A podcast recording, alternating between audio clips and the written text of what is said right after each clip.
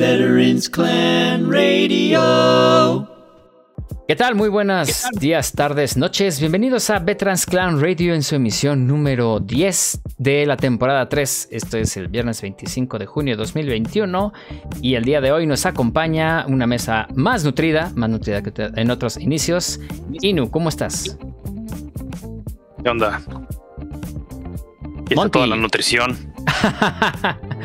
Monty, ¿qué tal?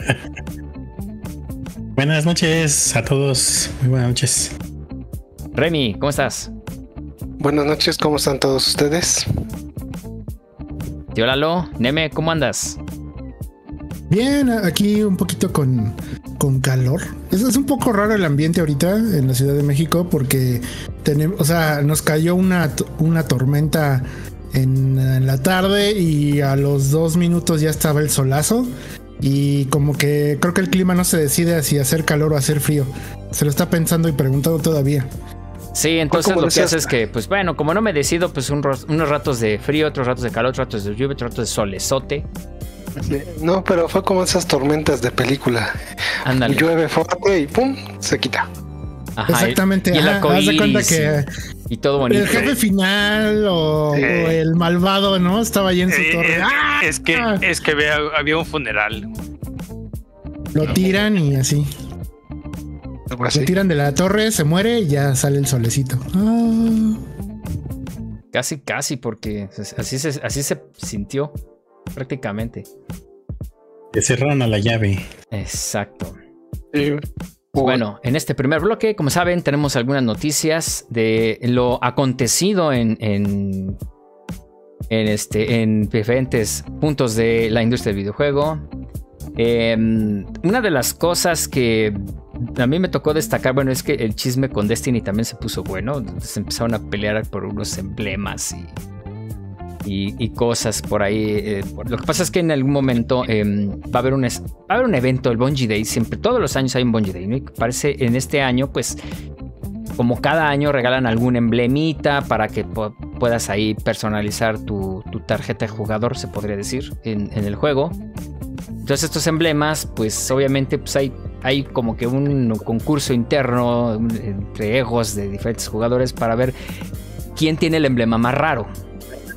Entonces, pues eh, por ahí se filtró un código de un emblema que iba a regalar Bungie precisamente en, en el día de, del Bungie Day. Y hubo scammers que lo empezaron a, a, pues, a vender hasta en 500 dólares, ¿no? 100 dólares. y hubo gente que los compró y hasta que después que salió Bungie, oigan, pues no lo compren porque pues lo vamos a regalar. Entonces, pues no se vale, ¿no? Que anden ahí arruinando la sorpresa a todos. Digo, Pregunta, eh, ¿sí? ¿sabes o se sabe cómo lo consiguieron? O sea, ¿cómo fue la manera en la que obtuvieron el, el código? Mm, no, ahí sí lo que no tengo yo todavía como que claro. Digo, o sea, bueno, nada más estoy así. Voy a, voy a especular, discúlpenme ustedes. Adelante. Pero antes de cuando en aquellos tiempos que jugábamos Destiny todos, lo, cuando se liqueaba algo era porque generalmente los data miners eh, obtenían todo del código que ya estaba en servidores. Esto es porque así funcionaba Bungie. Ellos subían todo o referencias de todo nada más para que cuando estuviera el contenido subir y ya, o sea, automáticamente agarraba el nombre de las variables. Ajá, exacto, sin, eh, sin eh, estar evitándose la molestia de de estar escribiendo lo que sea. Así lo hacen todos los, todos los desarrolladores. La diferencia aquí es que Bungie daba como acceso a su API, o más bien el API que tenía en ese momento, o la interfaz para poder hacer aplicaciones para Destiny, o simplemente para vivorear que tiene Destiny adentro, nos te permitía saber de más de lo que venía en las actualizaciones. Ya no, en las últimas dos o en el último año quitaron eso. Ya por eso incluso algunas aplicaciones dejaron de funcionar. Aquí lo sabemos muy bien. Entonces me pregunto cómo lo habrán sacado. Alguien habrá roto algún NDA, ¿no? Yo creo. Es muy probable, o algún tuber que tuvo acceso a contenido. Hay, es, es muy común que algunos youtubers tengan acceso, streamers tengan acceso a contenido anticipado y justo hayan eh, roto un NDA sí, o algo así. Que tengan sus, sus, llaves, ¿no? Que tengan sus llaves para, pues, de alguna manera, o sea, a mí me sorprende cómo eh, pasando el día uno, rápidamente empezaron todos los youtubers a sacar su guía del raid de la cámara de cristal. Entonces, obviamente tuvieron acceso antes a la, a, la raid para poder eh, hacer su guía o hacer, su, hacer sus capturas y, y, sacar sus guías pues, prácticamente en día uno o pasado horas del día uno, ¿no? Entonces, creo que por ese lado sí, o sea, y de hecho hoy, el día de hoy, o sea, hoy que transmitimos este, este podcast en YouTube, hubo una convención, hubo un, un summit de, de, creadores de contenido que tuvo Bungie con, con ellos. Entonces, obviamente, pues sí les dieron acceso o les comentaron qué es lo que iba a hacer. Mucho de lo que les preguntaron también es feedback sobre lo que está ocurriendo en el, en el multi, con los cheaters en el, en el multiplayer, que pues bueno, ahora ya ya se están, eh, digamos, antes estaban insoportables, dicen que era más. Honestamente, pues yo eh, no soy muy ávido del, PvP en, Destiny, pero cuando entro lo he hecho más bien desde consola. Y pues como que no me ha tocado eh, tan, tan pesado ese, ese, aspecto de los cheaters, ¿no? Sí ha habido algunos, pero, pero no, no, no al grado en donde pues, ya empiezan a hacer auto-aiming o, o, cosas todavía más, más este, brutales como en PC, ¿no? Mira, yo, yo he tenido muy mala experiencia en PvP. Eh, en Destiny desde que los lo juego en PC, pero mala. O sea, no me refiero a, a que me hartó. O sea, en, consola cuando lo jugábamos, a mí lo que pasó es que me hartó. O sea, me hartaba eh, los constantes cambios al, al, meta. Que, o sea, ay, ahora son los este, pulsos, ahora es el de asalto, ahora es la escopeta, ¿no? Y demás. Eso a mí fue lo que me hartó, pero malas experiencias casi nunca tuve. Incluso a mí me encanta y me sigue gustando mucho el Iron Banner. Pero últimamente sí he notado como que ya no sé si echarle la culpa a mi conexión, si echarle la culpa a quién, porque sí he notado muchas cosas medio raras, medio es decir, entiendo que me maten luego luego, entiendo algunas cosas, pero no entiendo algunos disparos que salen de la nada o que hagan dos disparos cuando solamente escuché uno o que me disparen y que digo, ah caray, me bajó todo el escudo y la sangre de un solo disparo, ¿cómo? O, que ah, tengan balas pesadas infinitas. Exacto, que a los 30 segundos ya tengan espada y así de, ah, ching, ¿cuándo? O sea, realmente, realmente sí he tenido muy malas experiencias. No digo que todos sean cheaters, no digo que ya mañana que diga Bungie, ya baneamos a todos, ya mañana vaya a ser el campeón del Iron Banner, no, eso no va a pasar. Pero definitivamente tú sientes que hay algo mal, dices, ok, soy manco, pero sí tengo una mano. O sea, ¿sí me entienden? claro. o sea, sí, me puedo, sí puedo meter una manita para defenderme y ni siquiera eso puedo meter. Sí, sí, sí, la verdad es que sí está pesadito. ¿Qué puedes decir ahí, Monty? Pues efectivamente, igual que dice Neme, normalmente yo juego Destiny 2 y varias actividades con, mi hermano. Todas las tardes ahí estamos y pues ya al final, ya que acabamos los farmeos y los contratos y los estos desafíos ¿no? de temporada, pues ya vamos a terminar, vamos a Crisol un ratito, ¿no? Y pues, sí nos metemos y pues sí, bueno, al menos en PC, que es donde jugamos nosotros, sí se siente pesado en el aspecto, como dice M, que de repente salen jugadores que ya tienen arma pesada bien rápido, o que este, sus supers duran más de lo que normalmente duran, o tienen un lag bastante extraño en el que pues brincan, ¿no? Como, como, si, como si fuera a propósito. Y este, y además, este, luego entran con armas de esa de categoría azul que con un rozón ya este, me bajaron todo y yo no entiendo ni cómo, ¿no? Yo, yo trato de disparar todas mis armas como, como pueda, que también no soy muy bueno apuntando, pero, pero al menos este, pues les bajo algo, pero parece que ellos este, tienen como el superpoder con las armas azules, porque sí, sí está bastante raro. A veces, pues, es, no, no, no quiero decir que sean todas las partidas, pero sí es muy habitual, al, menos unos meses para acá, sí ha sido muy habitual que, se sienta así el crisol del PvP en general. Ya Yo no quiero agregar una pequeña anécdota donde incluso ahorita Garo si se conecta le pueden preguntar. Yo me metí a jugar con él y estaba en consola, obviamente, y en Xbox. Y estábamos jugando Crisol o Gambito, no me acuerdo, y él vio claramente cómo le dio un escopetazo a un Hunter en la cabeza y él tuvo la oportunidad de voltearse y de un disparo de un Hand Cannon me mató. dije, ah, ok. No, pues está chido. Está increíble. No, no, no pues wow. No, bueno, en el caso de que platicas DJ de el, este, el banner, este, ¿no será también como le hace Ubi? Ubi, este, porque una vez le preguntamos a este a Nacho, que es bueno, es como quien dice maestro en Division, y me dice, porque eh, hay dos rights nada más, y algunas que son, eh, los métodos son, vamos, si no nos los aplican, nada, este, nunca lo diéramos con esos métodos. Entonces él nos refería este que luego Ubisoft tiene como sus tres clanes que les da las cómo va no, no, no sé si es temáticas o más bien los métodos que pueden ellos este hacer para pasar a ciertos jefes. En este caso de Bungie no será lo mismo que les dieron a estos clanes que, que, ellos manejan para probar las raids y todas las cosas, que hacen unos cambios. Por ahí se les haya filtrado también el código. Pues mm, bueno, ahí sí no, digamos, no sé por qué no me consta y no, ahí sí no, no, no podría meter las manos juego si es realmente. ¿Puedo alzar mi manita? Adelante. ¿Quieres poner chisme? Eh, mm, mira, Ubisoft, bueno, puede ser, o sea, tu teoría no está tan mal, porque Ubisoft sí, bueno, para empezar, Ubisoft sí hace eso.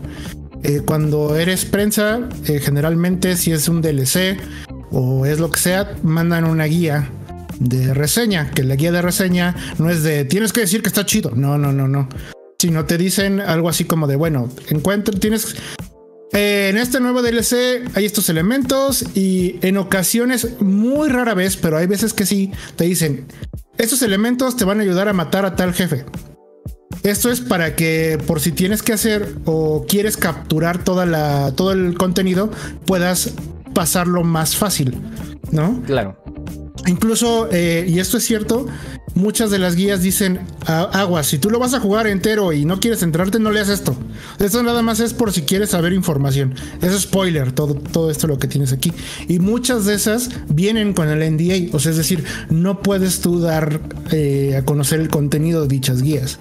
Entonces, volvemos a lo mismo. Yo creo que la teoría, creo que es más cierta eso, que clanes o que personas ajenas a algo tan atado a, un NDA, es lo más seguro es que, lo, que lo soltaron, pero pues sí sigue siendo como contenido que no debieron haber dicho, ¿no? Claro. O sea, por lo menos sí sé que hay muchas herramientas, por lo menos en PC hay muchas herramientas de, que tienen auto-aiming o, que, digamos, de alguna manera meten, eh, saben manipular el código del juego para justo usarlo a tu favor, ¿no? Por ejemplo, pues las, la munición pesada infinita, ¿no? O, que tengas una, bueno, esta, esta lanzagranadas que se llama el tesoro del crépito, que pues, digamos, lanzas una y en lo que recargas y vuelves a, disparar, pues sí te toma pues, al menos unos 3, 4 segundos, cuando muchos, bueno, ahorita que yo no tengo el catalizador, pero encuentras inclusive videos virales en donde se ve como hay gente que hacen que escupa balas como si fuera Splatoon. Cuando eso en el juego no se puede hacer. Entonces, eh, ya ese tipo de, de, ayudas o de cheats, pues dices, bueno, o sea, por ahí un, streamer justo estaba diciendo que, parece ser que en, el, en, las pruebas de Osiris, e, el nuevo, eh, el nuevo perfecto es cinco juegos en lugar de siete. Porque ya para el sexto dice que te encuentras con cada cheater que ahí ya te bajaron. En fin, bueno, pues eso es, con Destiny. Em, obviamente, pues tenemos, tenemos también otras noticias de algunas otras cosas que están checando. Pues bueno, este Amazon está agregando Dirt 5 y Saints Row a su servicio de Luna Plus. Que pues es obviamente muy parecido a, un Game Pass. Eh, también. Es más, es como. Es como Stadia, pero bien hecho, ¿no? ¿Si pues, funciona? Bueno, funcionar quién sabe, porque no lo hemos probado, pero el concepto creo que, como bien dice DJ, hay ya con el servicio de Luna creo que te, dan algunos juegos. Sí hay unos que tengas que tienes que comprar, pero ah, ya te da, o sea, tienes una librería eh, cuando contratas Luna, según entiendo. Entonces creo que, que sí está mejor que este día, que en este día no te dan ningún. Bueno, te dan creo que cinco juegos, pero son viejísimos. A ver, vamos a averiguar exactamente. Y hablando de juegos gratis, este creo que Good Old Games tiene el, el Shadowrun gratis ahorita. Y no nadie va a jugar Shadowrun ya. Y el Ya, Sonic Mania, ¿no? déjalo. También. Está Cyberpunk de descuento. Sí, mira, por el 30 aniversario de Sonic, que justo es lo que vamos a hablar en el próximo bloque, Epic Game Store ahorita está ofreciendo Sonic Mania gratis. ¿Qué onda, Shell? ¿Cómo estás? ¿Qué tal? ¿Cómo están? Buenas noches. Buenas, buenas noches. ¿Y ahora qué traes de emblema? Sí, la otra vez lo quería preguntar. Es el, ese, ese- ah, ese- el emblema del Principado de Sion, Es el emblema del cometa rojo. del cometa rojo. Ah, ya. ah, Definitivamente, sí, por supuesto. Charles Navel. Para mí Híjole, uno de los mejores y sí lo adiviné. personajes. Es que no quiero decir antagónico, porque aquí no. Él tiene muy bien sus bases y sus justificaciones. Pero yo lo pongo en una misma lista. Donde, digamos, en el mismo conjunto en donde pondría al profesor Moriarty. Es un personaje que trasciende la cultura pop porque hay mucha gente que nunca ha visto Gundam, pero sabe quién es Charles Navel. Mínimo de figura, ¿no? O sea, mínimo el, el Como look quieras, de él. como póster, el casco, la figura, el ¿Ves algo, juguete. algo el arte. rojo ese es el Shah, señor. ¿No será, no será para nosotros los, los comiqueros como Magneto? Pues sí, Más o, ¿no? em, quizá, quizá tendría un perfil psicológico distinto, pero más o menos tienen la misma intención en sus respectivos universos y, y obras. Más o menos tienen como que la misma justificancia, diría el garbito. Ok.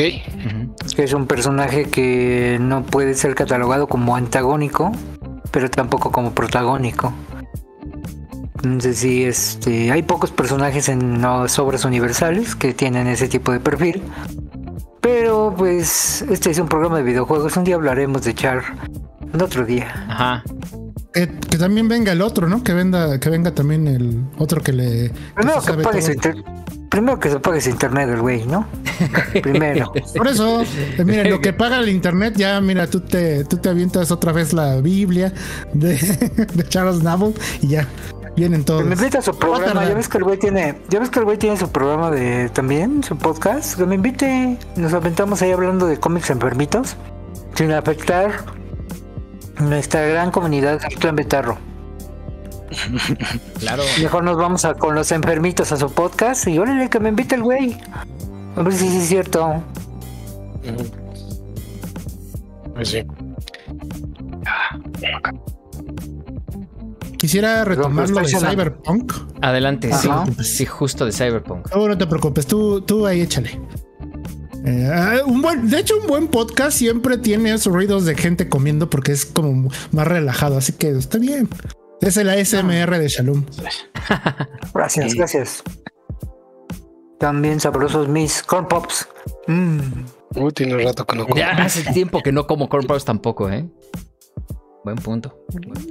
Y aunque Kellogg's no nos patrocina, pero por favor, Kellogg's, son tan chidos los corn pops. Tiene décadas que no los como. Yo desde que tenía la portada del vaquerito.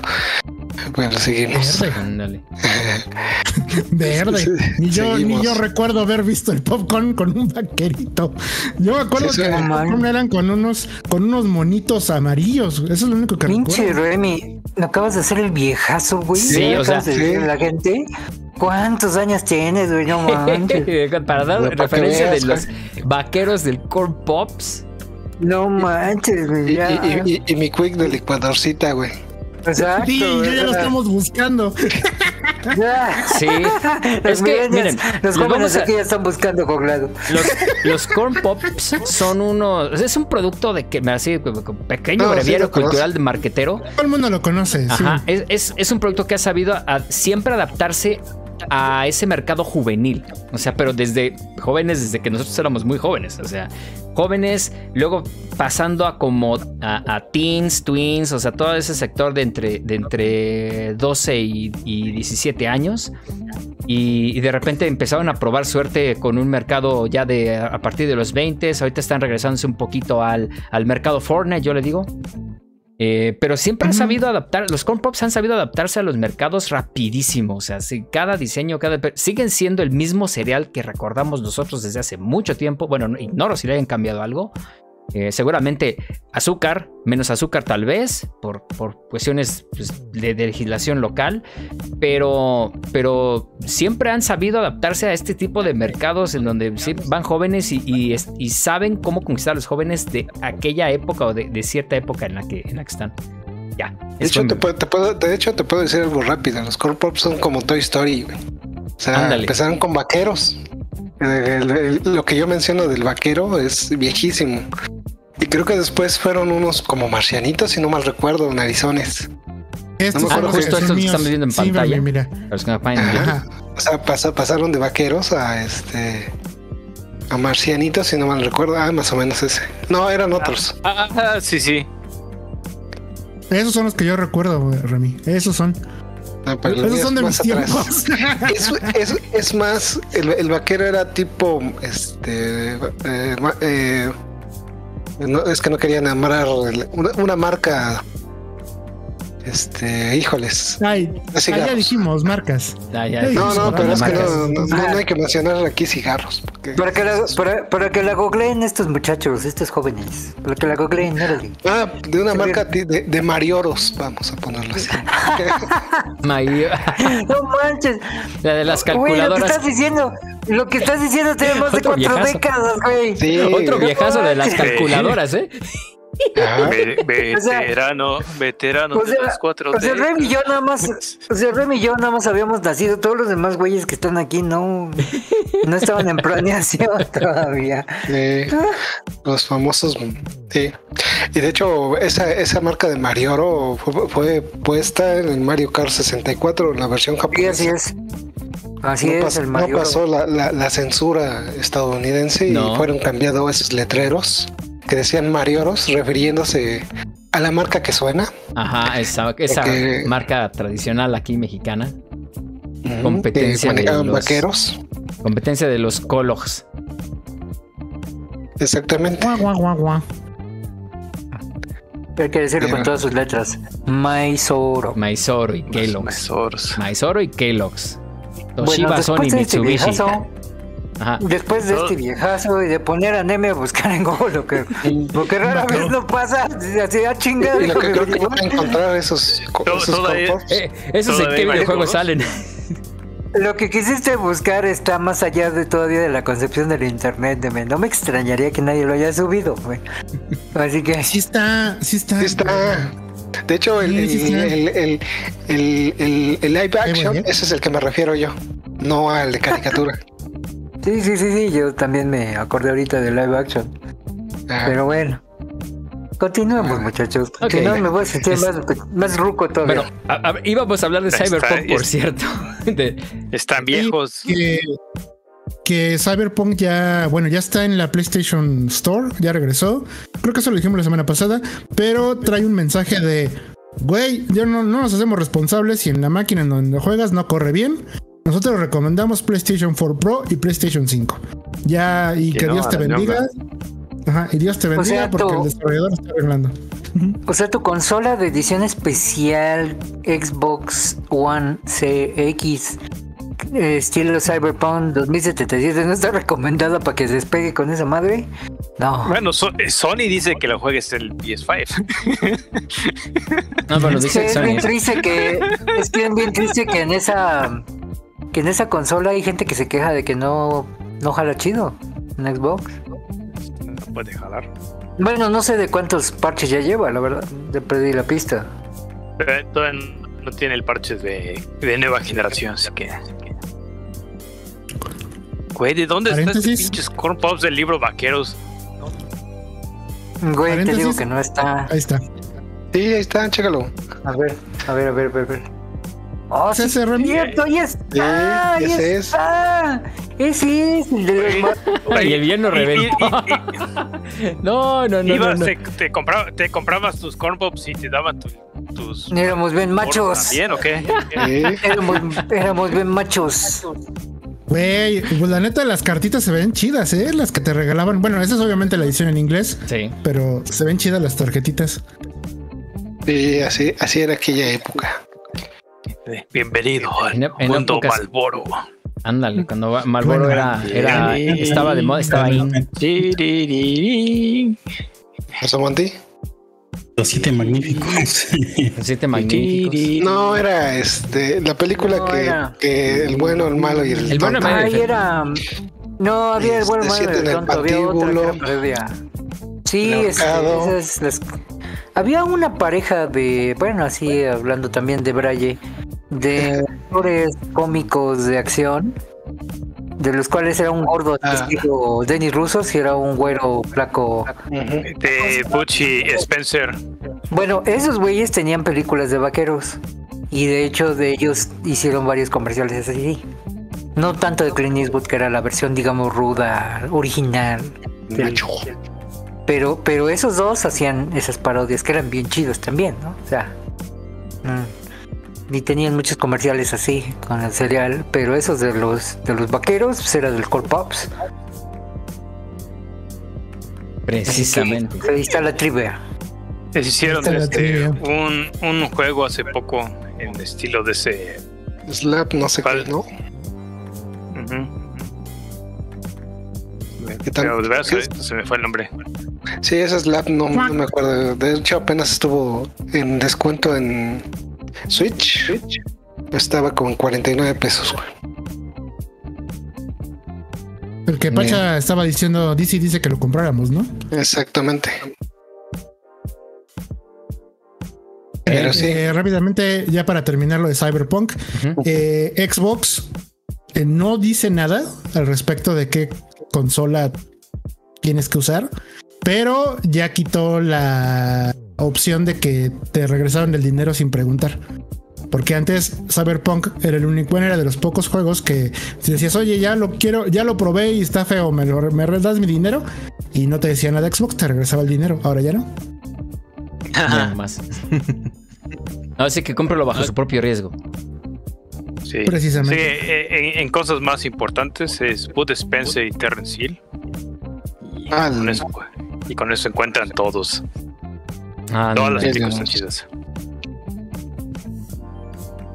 Vayan y chequenlas ahora.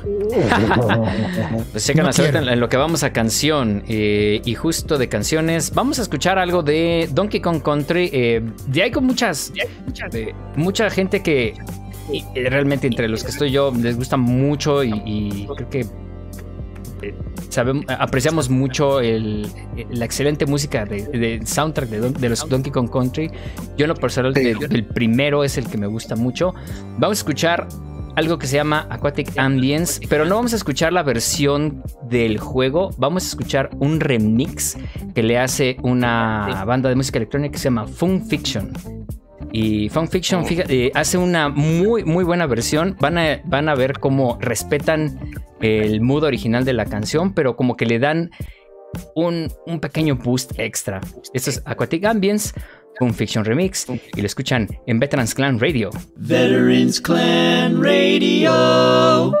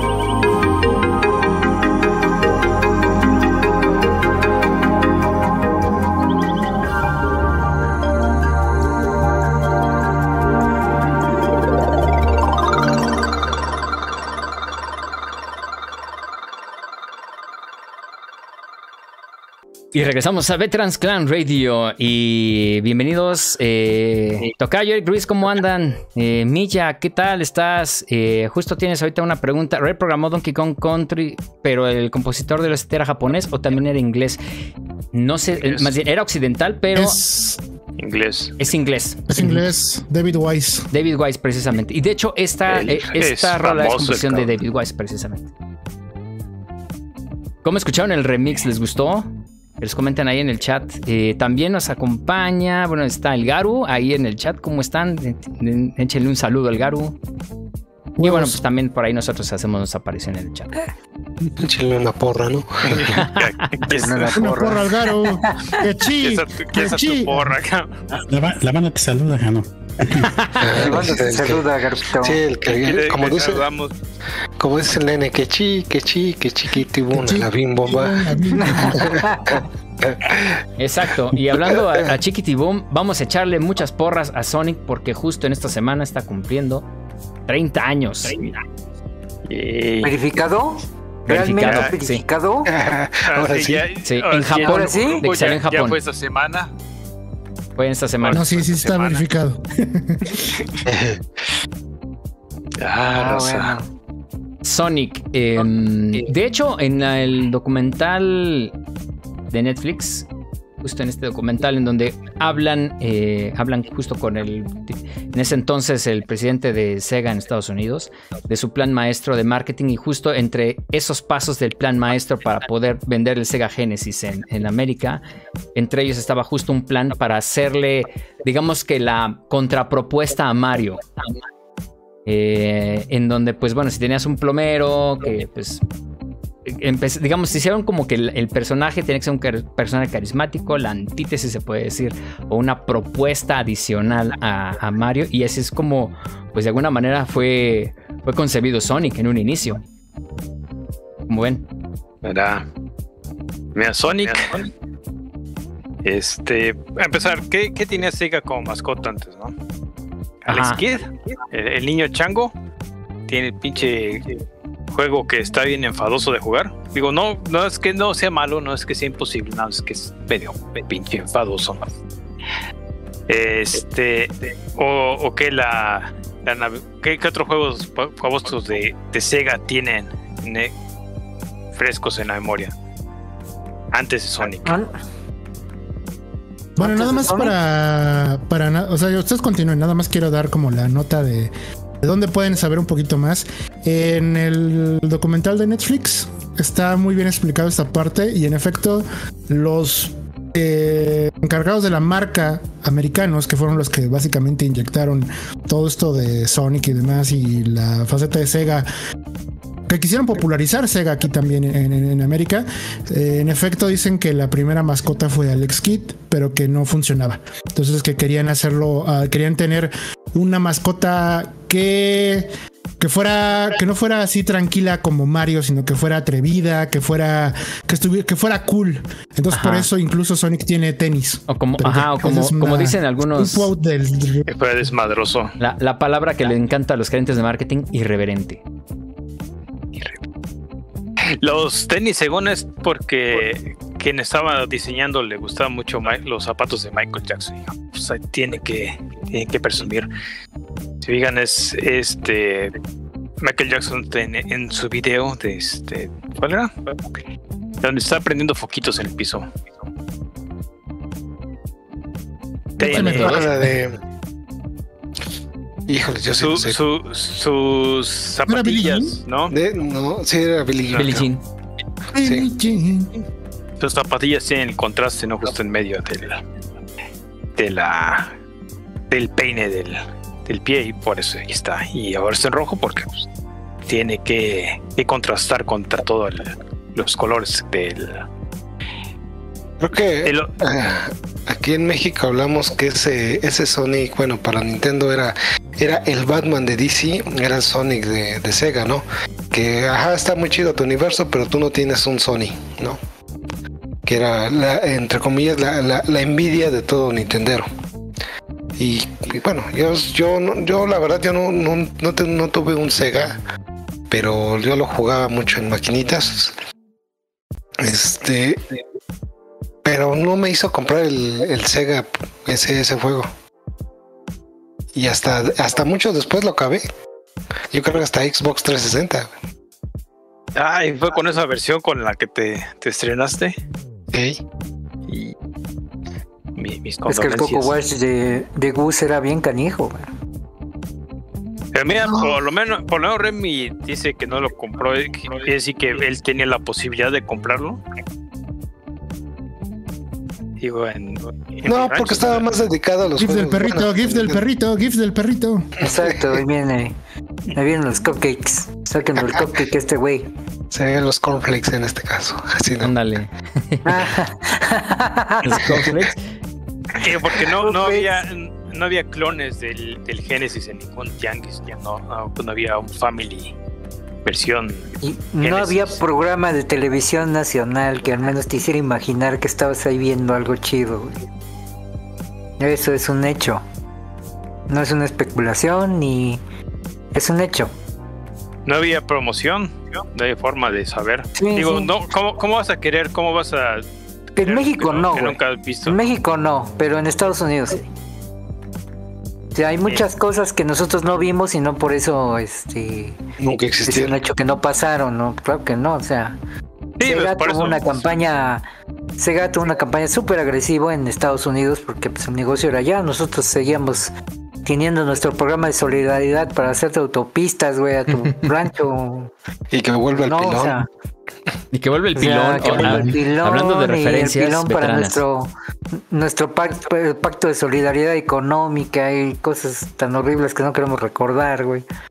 Pero digo, nosotros éramos así como que el de triple banda de rebote llegaba algo. güey. O sea, Sí, eso me sorprende to- a veces de escuchar de que, que en completo con, contraste este Sonic y Genesis es súper popular en, en Brasil y ellos tuvieron otro otro arreglo con una con una juguetera nacional. Sí, tuvieron un distribuidor. y, y fue tanto de que su distribución oficial de Genesis fue todavía hasta por los finales de, de los 90, o sea, que entrando al refilón en los 2000 no, no. La, la, el, el- el- el podcast pasado estábamos hablando de, de juegos de Genesis que terminaron hasta en Master System nada más por la cantidad de personas que estaban jugando sistemas de Sega en Brasil y, y muy de refilón en Portugal, ¿no? Claro. Ah, Aquí este ay, Bueno, tú preguntabas hace ratito, güey. Estabas preguntando que antes de Sonic, ¿qué había? ¿Sí? Te puedo yo decir que la estrategia de Sega antes era llevarlo a arcade, porque Sega era una empresa que tenía más arcades que otra cosa. Llevarlo a su consola. El Sega Master System no era un sistema bueno para portear sus arcades. Entonces, por eso digo que aunque en México no haya estado bien, en Estados Unidos y en Europa sí. Y Brasil también destaca porque también tenían un mercado de arcade muy grande. ¿Qué había? Estaba Space Harrier 2, güey. Estaba Ghosts and Ghosts, estaba Golden Axe, estaba Super Thunderblade, Revenge of Shinobi, Wildcat. Beast. Sí, o sea, Ah, fíjate cuántos amigo, llevo, güey. Y todos, y, todos esos Strider. y todos esos, güey, no son Sí. malos juegos, son juegazos, güey. Entonces, pero no había, como decíamos y como dice el, el- el documental que, que Neme menciona, el de Netflix, que ya hemos hablado de él, no había un Mario, que era los niños, lo que los niños querían. No, o sea, Strider no tenía carisma, güey. O sea, a final de cuentas, no, Mario tiene mucho carisma que también llama a otros jugadores por su simple presencia. sí, simplemente con que sea se vea tierno y- Ajá. Y después que quiso hacer el Genesis, toma, toma, lo dicho el documental, toma el mercado de deportes y celebridades, güey. ¿Qué había en el mercado de deportes? Pues estaba el básquetbol con un coach, bueno, el, el jugador estrella de la NBA de la época era Pat Riley, que estaba un juego de golf, estaba un juego de boxeo con James Buster Douglas, o sea, para la gente que conozca de esos deportes va a decir, ah, sí, eran las superestrellas de la época, sí, estaba fútbol de Joe Montana, estaba béisbol de Tommy La Sorda. Entonces, son todas esas superestrellas que no tenía Nintendo, pero de todas maneras no había un personaje para los niños, güey, con carisma. Después le pagan una la nota seguramente a Michael Jackson para Moonwalker, que tampoco no es un mal juego, güey. No, Que, de hecho Michael Jackson se interesó por Sega. De hecho, no fue una, no, no fue tal una la nota. Fue inversión. A lo mejor de, a lo mejor me dan chance de aparecer porque quiero estar en Sega. Está bien. Eh, acuérdate que en Wonderland eh, las maquinitas que habían eran Sega. Ajá. Eran muy pocas las que las que tenía diferente este, bueno, compañía. ¿Tú fuiste, ¿Tú fuiste ahí? No, este. algo, Michael? Eh, no, no fui. ¿Quieres hablarnos de algo? No, no fui, me, me, me fueron. me fueron. No fui, me fueron. Pero estuvo divino. Hay que recordar, hay que recordar que por pura estrategia, todavía por pura estrategia, por pura estrategia, Sega incluye el Sonic en un bundle, o sea, en un paquete con Altered Beast. Y no vende, güey. Fuera de. En Japón no es, no es exitoso. ¿Por qué no? Porque. Porque en primer lugar el Super Nintendo estaba súper. Súper duro. Ahora sí posicionado. Súper posicionado. pero también salió otra consola. También salió otra consola que aquí en México nadie peló, obviamente. Pero en Estados Unidos medio pelaron. Pero en Europa fue un madrazo. Es el TurboGrafx 16. Entonces, tampoco, tampoco fue, ajá, y tampoco fue un, fue algo tan, tan fácil, ¿no? O sea, por eso hay que reconocerle a Sony que a pesar de todos esos, este, todos esos eh, problemas, se logró posicionar cañón en una generación. Esta madrecita. De hecho, lo que dices del, del PC Engine, del TurboGrafx, es Sega vio tanto su problema aquí que hay juegos de Sega en PC Engine. Y, son, y son considerados como muchos de los mejores ports que tuvieron. Está, está Outrun, por ejemplo, con, este, con, el, con el chip FM de, de PC Engine suena bastante bien. Y este que Alternative Beast también y, demás. en, Japón el, Mega Drive le tuvo difícil. Sonic mm, es, otra, otra cosa, ¿no? Sonic como personaje este, tiene todavía bastante éxito, pero este, que digamos que pudo vender consolas en Japón, no, no, no sé qué tal. No, no, no, no tengo esos datos, ¿no? Mm, yo tampoco tengo, tengo los datos de, de cuánto vendió. Pero sí he leído varias entrevistas de, del staff que lo desarrolló. Eh, principalmente el programador Yuji Naka. Que él pues obviamente es súper fan de Mario. Súper fan. Él dice, él no, él no duda en decirte, ¿sabes qué? Pues este, yo me inspiré en Mario, ¿no? Para hacer, para programar eh, Sonic, ¿no? Y ese cuate es, este... aprovechando lo que lo, que le gusta para hacer sus variaciones, ¿no? No, sí, y él este no solo no digamos que es una persona que copie como muchos podrían pensar, no, o sea, el tipo que ha hecho, o sea, ha hecho Nights and Dreams, que ha hecho Born Rangers, que ha hecho Sonic Adventure, ha hecho que el Fantasy Star Online, el original, es de él, güey. Hizo Balan Wonderworld. Ah, no, que, Bueno, él está ahorita, ¿no? Para Balan Wonderworld, ¿no? Con no, ya salió y. ¿Ya salió? Ya salió y. Ya, ya, ya lo fueron. Y es horrible. Y ya lo fueron. y ya lo fueron, dice. Ni modo. Ni modo. No siempre se puede. ¿Ey? No, está muy difícil, ¿no? Que te salquen, te saquen buenos madrazos cada proyecto que hagas, ¿no?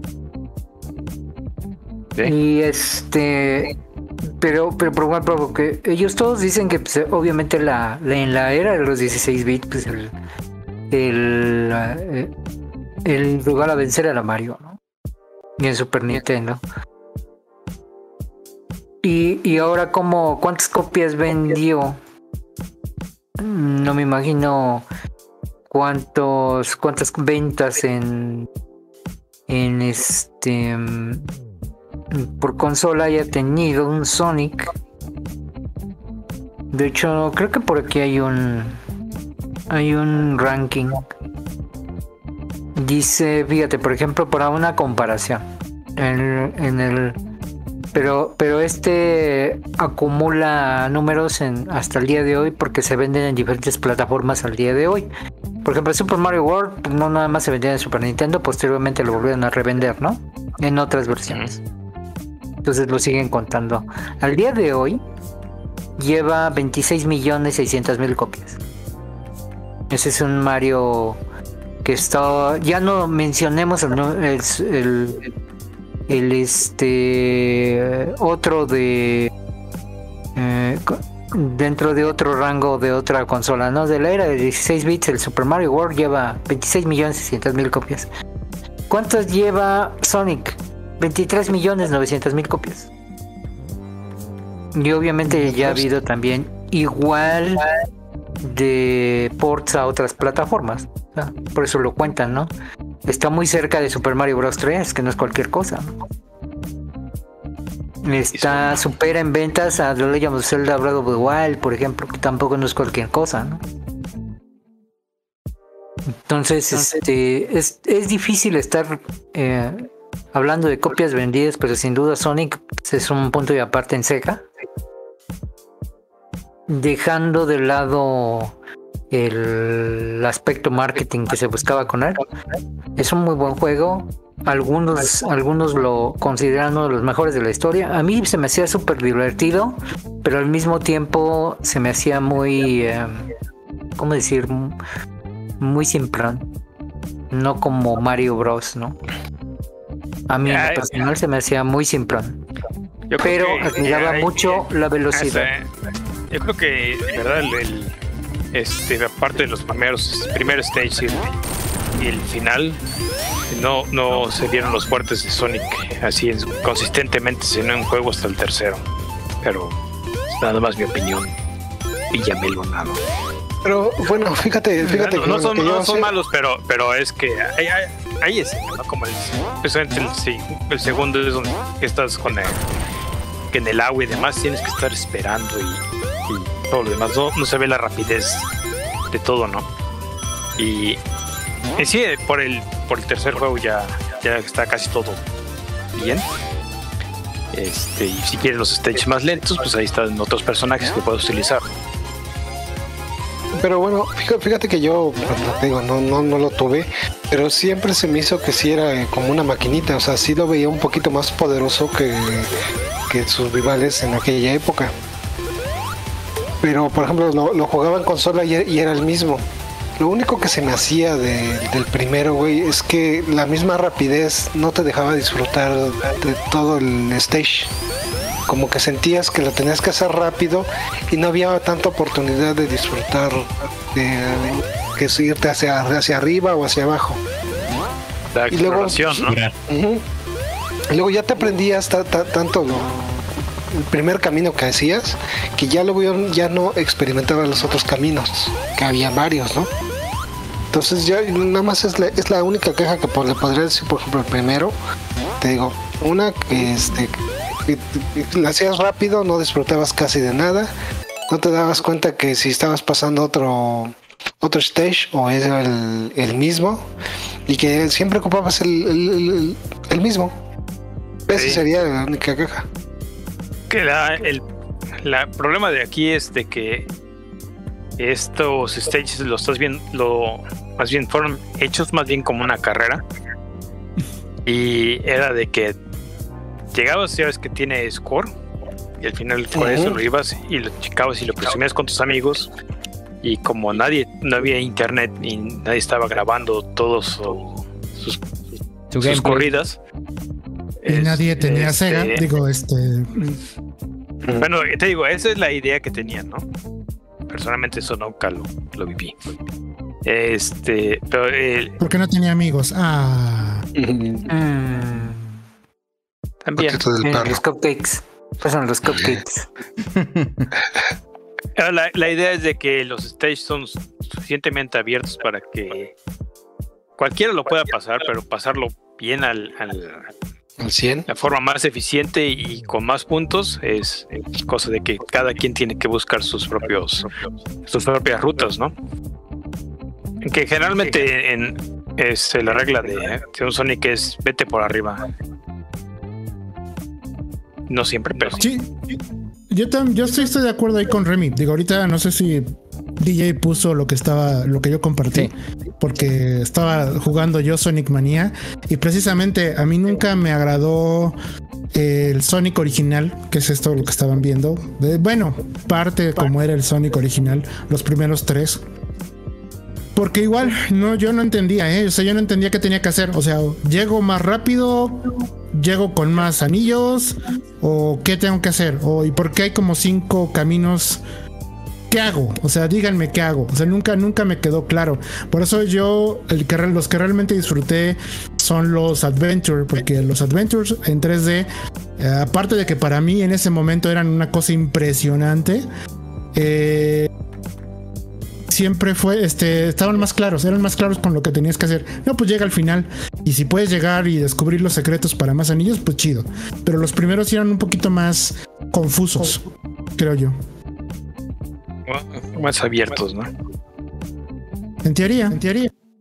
Pero fíjate, bueno, no- quiero regresar al personaje porque igual, insisto, los juegos yo no los entendía cuando era chico, pero definitivamente sí quería tener un Sonic. O sea, veía un vaso y, ah, no manches, es Sonic, ¿no? Y mis papás, ¿y ¿de dónde fregado salió, no? De videojuegos, pues si no lo tienes. Ah, sí, pero yo sé que es Sonic, ¿no? ¿Cómo? Eh, No tengo idea. Tiene, Supongo yo porque exactamente, sí, porque tiene mucho carisma el personaje. Eh, te enterabas porque lo veías a lo mejor puesto en, la, en los demos que había en los centros comerciales. Había muy pocos, pero había en su momento. Eh, o por alguna, por la serie de televisión que creo que sí llegó a salir aquí en México. Sí, Me acuerdo. Sí. la, y nada la más. veía an- antes de ir a la. a la- O por la gente anti-Nintendo. Que Es que Sonic en sí mismo. También, sí, fíjate que también exactamente por la gente, este, también eh, pro Nintendo que acusaba a Sega de cualquier cosa, también te enterabas de la otra compañía, porque al hablar mal también te enterabas incluso de la mascota, qué hacía, quién Ay, era y todo. tiene, un- tiene un ratón, un ratón diabólico y que le gusta el Algo así, no que tiene dos colas, que tiene dos colas. Ah, Este. Y me sorprende, pero me sorprende que el carisma del personaje haya llegado incluso pues, hasta ahora, ¿no? Que tenemos juegos que todo el mundo dice que son un asco, que valen para son puro pito, que que vale. son un asco que valen para puro pito.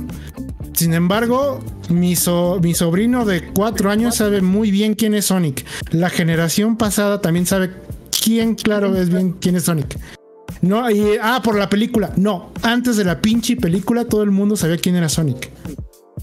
Ese güey, neta, neta, que no triunfa porque no quiere, porque la Cruz Azul lea. porque la Cruz Azul lea su, su equipo de desarrollo. To- toda la era de Wii. Ay, güey, el juego de No, Wii, eh, el, el juego de Wii de, de espada, que ahorita mucha gente está pensando, ¿qué chingados estás hablando? Fue tan malo que, que después de que salió Colors, este, Sega así dijo, no vendan esta madre nunca más, no está ni disponible en línea, ni en, ni en físico, ni nada por el oculero, porque pues como Colors ya es, según tiene muy buenos reviews, pues este, nos, nos diluye la, la marca, maestro. Tanta, tanto pinche culerosidad que hay. Que sí. Mm, Yo quisiera decir de, de concluir lo del personaje. El personaje como tal, sí, yo creo que hasta con tanto carisma que se le creó o que captó, pues hasta abrió esa era de los juegos de mascotas, ¿no? Con un mascota animal. Porque antes de él, pues Mario. Mario no que entra porque es un, no- es un ser humano, ¿no? Pero Pero Sonic es, pues, es una mascota y ahí empezó, por ejemplo, Bobsy. Aero de Acrobat, empezó James Bond, empezó Cero de Kamikaze, la ardilla Kamikaze, eh, Radical Rex. Oh, ¿Cuál, es el, Eh, eh, ¿Cuál es el que le gusta a DJ? Eh, ahí, ahí tiene su. El, ¿Cómo y, se y llama la.? nos la- dice, o sea, hasta el día de hoy, hasta el día de hoy te dice la gente de Crash Bandicoot que pues, Sonic es su inspiración, ¿no? O sea, un animalito con actitud, ¿no? Sería la, Ey, sería la, la definición de ese, de ese personaje. Y pues, eso habla de que hasta el día de hoy, antes de la película y posterior de la película, pues Sonic sí tiene ya su, su lugar marcado en el, en la industria y en las generaciones, ¿no? Qué lástima que no haya un juego que lo ponga al nivel de un Super Mario, ¿no? Así a ese nivel. Está también muy cabrón, pero no ha tenido Sega un developer que le tome que aproveche ese personaje. ¿no? Pues recientemente, digo, ahí tiene Monty atrás es Sonic Mania. Y este fue de, de los programadores fueron unos que hicieron este remixes para curiosamente este iPad, creo. Y hay gente que co- considera esas versiones las mejores versiones de los de los juegos porque que adaptó el, el- para, para el input lag, o sea, sí lo tuvo en cuenta para hacer su support. Le hizo, le puso widescreen, es- widescreen y ah, todo lo demás, ¿no? Y, y creo también que Sega dijo, vámonos con el siguiente juego, ¿no? Y Sonic Mania es de los mejorcitos, ¿no? A ver cómo, cómo nos va con el, con el nuevo que anunciaron. Pues sí. Nada, me gustaría destacar eh, eh, justo lo que en algún momento nosotros comentábamos. En su momento era el chiste del Día de los Inocentes, que se convirtió en realidad. Por ejemplo, Eso nomás, nomás le dice gracias DJ. Para, para todos nosotros que tuvimos que ver la, la muerte de, de Sega para ver eso. Y, ¿podrían, Pero- podrían especificar un poquito de qué se trata? Porque nada más Sí. mencionó, pero no dijo qué era. eh, es que eso voy, a eso. El, por ejemplo, es- era frecuente, bromas frecuentes de, de los inocentes en donde decías que eh, tenemos un nuevo juego de Sonic pero disponible en Nintendo. En ese entonces estamos hablando de que pues era Sega, tenía sus plataformas, tenía sus consolas y como, y como lo hemos estado comentando aquí pues era un rival en cuanto a mercado y en cuanto a juegos y en cuanto a tecnología de, de Nintendo, ¿no? O sea, prácticamente Sony surgió precisamente para poder posicionar el Sega Genesis eh, en un mercado en donde pues Nintendo prácticamente dominaba con, con el Super Nintendo, ¿no? Entonces, en ese entonces era difícil pensar que un juego de Sonic pudiera salir en, en Nintendo. Estamos hablando de que pues eh, eh, que alguna de las franquicias, digamos, eh, importantes de PlayStation saliera en Xbox, ¿no? Por ejemplo, no sé, este. Horizon Zero Dawn tuviera su versión para Xbox, por ejemplo. Entonces, pues a- a- Sí. así de disparatado en ese, en ese entonces era pensar que Sonic iba a tener un juego en, en una consola de Nintendo hasta que pues justo pues Sega se sale del mercado de las de las consolas, se pone solamente a desarrollar y ahí es en donde pues de repente empiezan a surgir eh, pues reediciones de, del primer, de los primeros juegos de Sonic, pues ya para pues para eh, consolas de Nintendo precisamente. No fue una reedición. Los primeros juegos que salieron de, de Sonic fue este, el Sonic de Advance. Y creo que fueron los. Bueno, sí, la edición de. En las. Olimpiadas, ¿no? En las Ah, Olimpiadas. y En las Olimpiadas. también. Sí, de Sony eh. y Mario. Sí, pero Sonic ya se había paseado en otras consolas de otras compañías antes. Este. sí, en el Neo, en el, el Neo Geo Pocket tiene un, un Sonic también. Que me gustaría decirles cómo está, pero está bien pinche caro. Que es Curiosidades, En la ¿no? fila te tocará. En la fila te En la tocará. fila. Tengo que salir más seguido. comprar tortillas. Comprar tortillas y regresa con consola nueva siempre que sale a comprar tortillas. Curioso.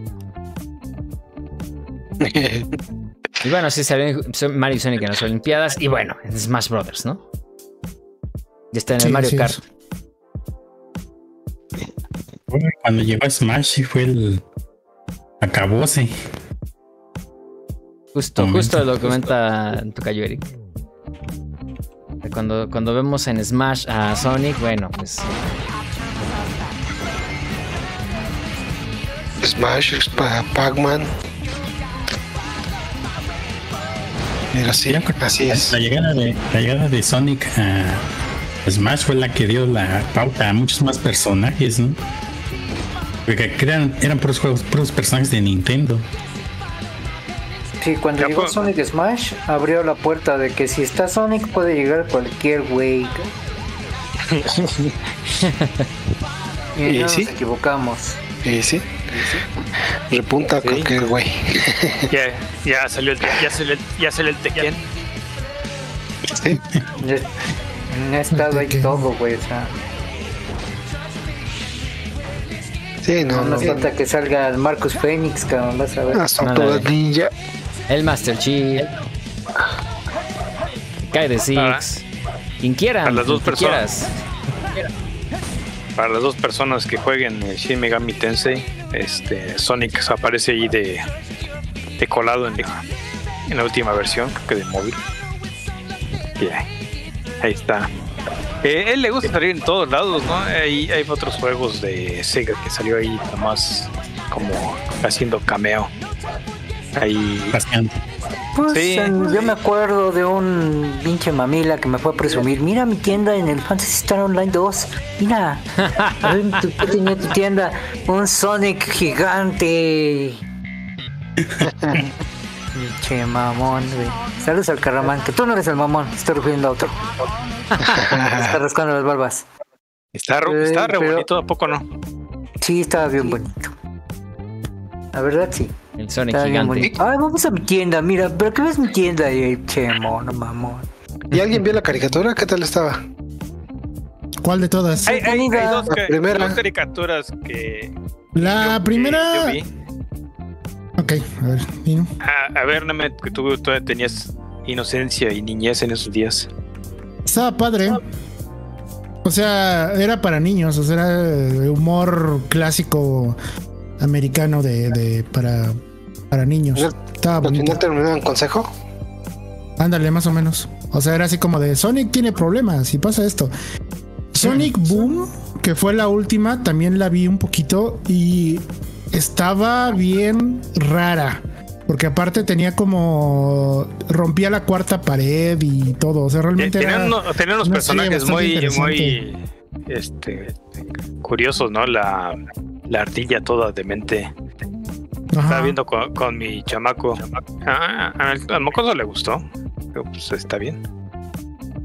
No, no sé cómo, Sí, sí, sí. Cómo, cómo hubo drama por esto, pero ah, hay drama por todo. Eh, no, no te tocó ver la que estaba así bien darqueta, bien este. De. Así como de ciencia ficción. Que todo el mundo se va a acabar, que estaba después, justo después de la que era de, comedia. Este, por el 97 o demás que llegó en México. Creo que sí. ¿Crees cuando intentaron hacer a, a- a- va a decir a Netflix, a Sonic, este, más a serio, ¿no? Incluso creo que fue previo a esta onda de sacar, o sea, como que venía ya la onda de sacar estos juegos que decía como Inu, ¿no? De cuando se hace caballero, de cuando le da sus besotes a la princesa y se hace Super Saiyajin. O sea, es- esa parte de Sonic, la parte Sa- darks, Saiyajin la parte adolescente. Ajá. Allí es el, desde el 3. Pues estaba, estaba justo en, la, en, en Dragon Ball Z, estaba ¿qué? En, la, en la serie, en la en, en su apogeo. Todavía está, pero. eh, y. ¿Qué más tiene? Sí, pe- perdón. Más me metí para decir pendejadas, pero. Ahí Estás divagando, Saiyajin. ya dele el cocol. ¿Cómo estás, Garu? ¿Cómo Este, andas? bueno, decir que, ah, per- perdóname, Garu, decir que este, o este año se estrena Sonic Prime, que es, que es la de Netflix. ¿A neta? Sí, sí. Sí, sí, sí, es nueva serie de Netflix. Igualmente es de es dibujos animados. Yo vi un previo, a ver, déjenme ver si ahí Ya. ahorita lo comparto. en el- este. Dibujos animados, ani- animados otra vez, este, este. Bueno, en computadora, güey. Ya, ya, ya, ya. Sí, Ah. Acuérdate que actualmente ya de dibujos animados ya son computadora. Sí, ya, ya, ya, señor, ya. Ya, Ya, no hay- señor, ya actualícese, ya. La, la de, la Deja de de hacer el seis manos ridículo. es, está este, animada, ¿no? Deja de hacer el ridículo, señor. Ya, ya estuvo suave, ya. Porque si no tenemos que regresar a los Avengers. Cuando pasaba el Capitán América a toda la ciudad y Hacerle, bueno. hacerle homenajes muchas veces en Invincible. Oh, qué que- También que estuvo está- este, el, el- el anime en Sonic, Sonic X por los principios de los 2000. Esta estaba botana. Medio. Como, como que de ahí fue donde sacaron eso de que ay Sonic interactúa con humanos normales y, y Que los a alguien bese. se- y a alguien se, se le ocurrió hacer eso un juego eh. no sé si eso el de las espadas está más culero pero no Ah, ahí se da el gatazo Bueno. ¿Qué les parece si vamos a una canción? Y por lo que veo, bueno, el tema de Sonic está bastante bueno. Así que vamos a dedicarle un bloque más también para hablar un poco sobre estas ideas, los productos adicionales y pues bueno, ¿qué le, qué le depara en el futuro a Sonic? Entonces, pues vamos a escuchar justo algo de... muerte. ¿Sí? Nada, nada. Ay, ay, porque también estaría, estaría interesante hablar de, de las, ¿cómo se llama? De las, las creepypastas de, de Sonic. Ándale, sí, pues justo, justo ahorita regresando de canción, vamos a hablar de eso y vamos a escuchar justo el tema de créditos de- del primer juego de Sonic. Con ese, pues justo nos vamos y regresamos, seguimos hablando de Sonic y ya en el último bloque pues le, le damos al- a los 25 años del Nintendo 64, que por ahí creo que también Sonic tuvo una aparición. Ahorita lo revisamos. Entonces, escuchemos el tema de créditos de Sonic aquí en Veterans Clan Radio. Veterans Clan Radio.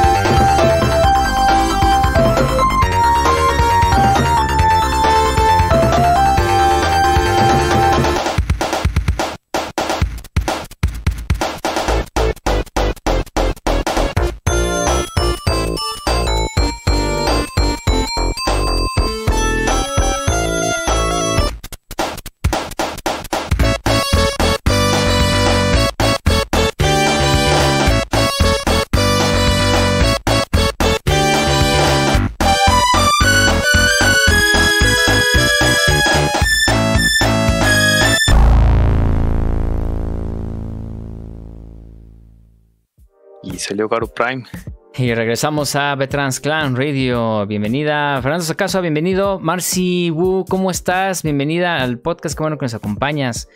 Y ¿Qué onda? también Saludos. Saludos. saludos. Y bueno, voy a justo lo que está proyectando ahorita para los que nos siguen en YouTube. Vamos a ver algunas imágenes de esto que es. Estamos viendo aquí. Eh, estamos viendo imágenes eh, supuestas de la animación final que va a ser Sonic Prime, que es esta nueva caricatura que va a meter Netflix en su programación.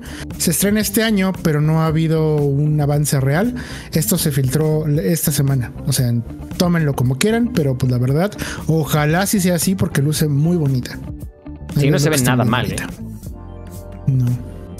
voy a ir pasando otras imágenes, ¿eh? Adelante. No se debería llamar Sonic Flix o algo para le decir Data Prime. Sí, ¿verdad? como que como que está está en la plataforma equivocada, ¿no? sí, güey. Hubiera estado acá en Amazon eh, Sonic Prime, no mames.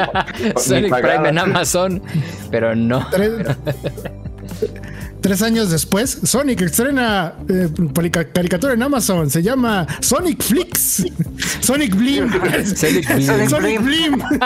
Sonic Blim. ¿Qué? Ay, esos mercadólogos no hacen su chamba, ¿eh? ¿Qué pasó, Eric? No, pues eh, yo no, llevo la marca. Lo siento. Ahí no es mi culpa. Loser. llega ahí el loser, güey. Sí. Exactamente. Ojalá sí sea esa imagen, esa imagen para los amigos de YouTube, esa imagen, esa imagen les explica por qué no existe un Super Bowl 50 con número romano, güey. Exacto. ¿Por qué no existe un Super Bowl 50 con número romano? Esa imagen lo explica, güey. Así.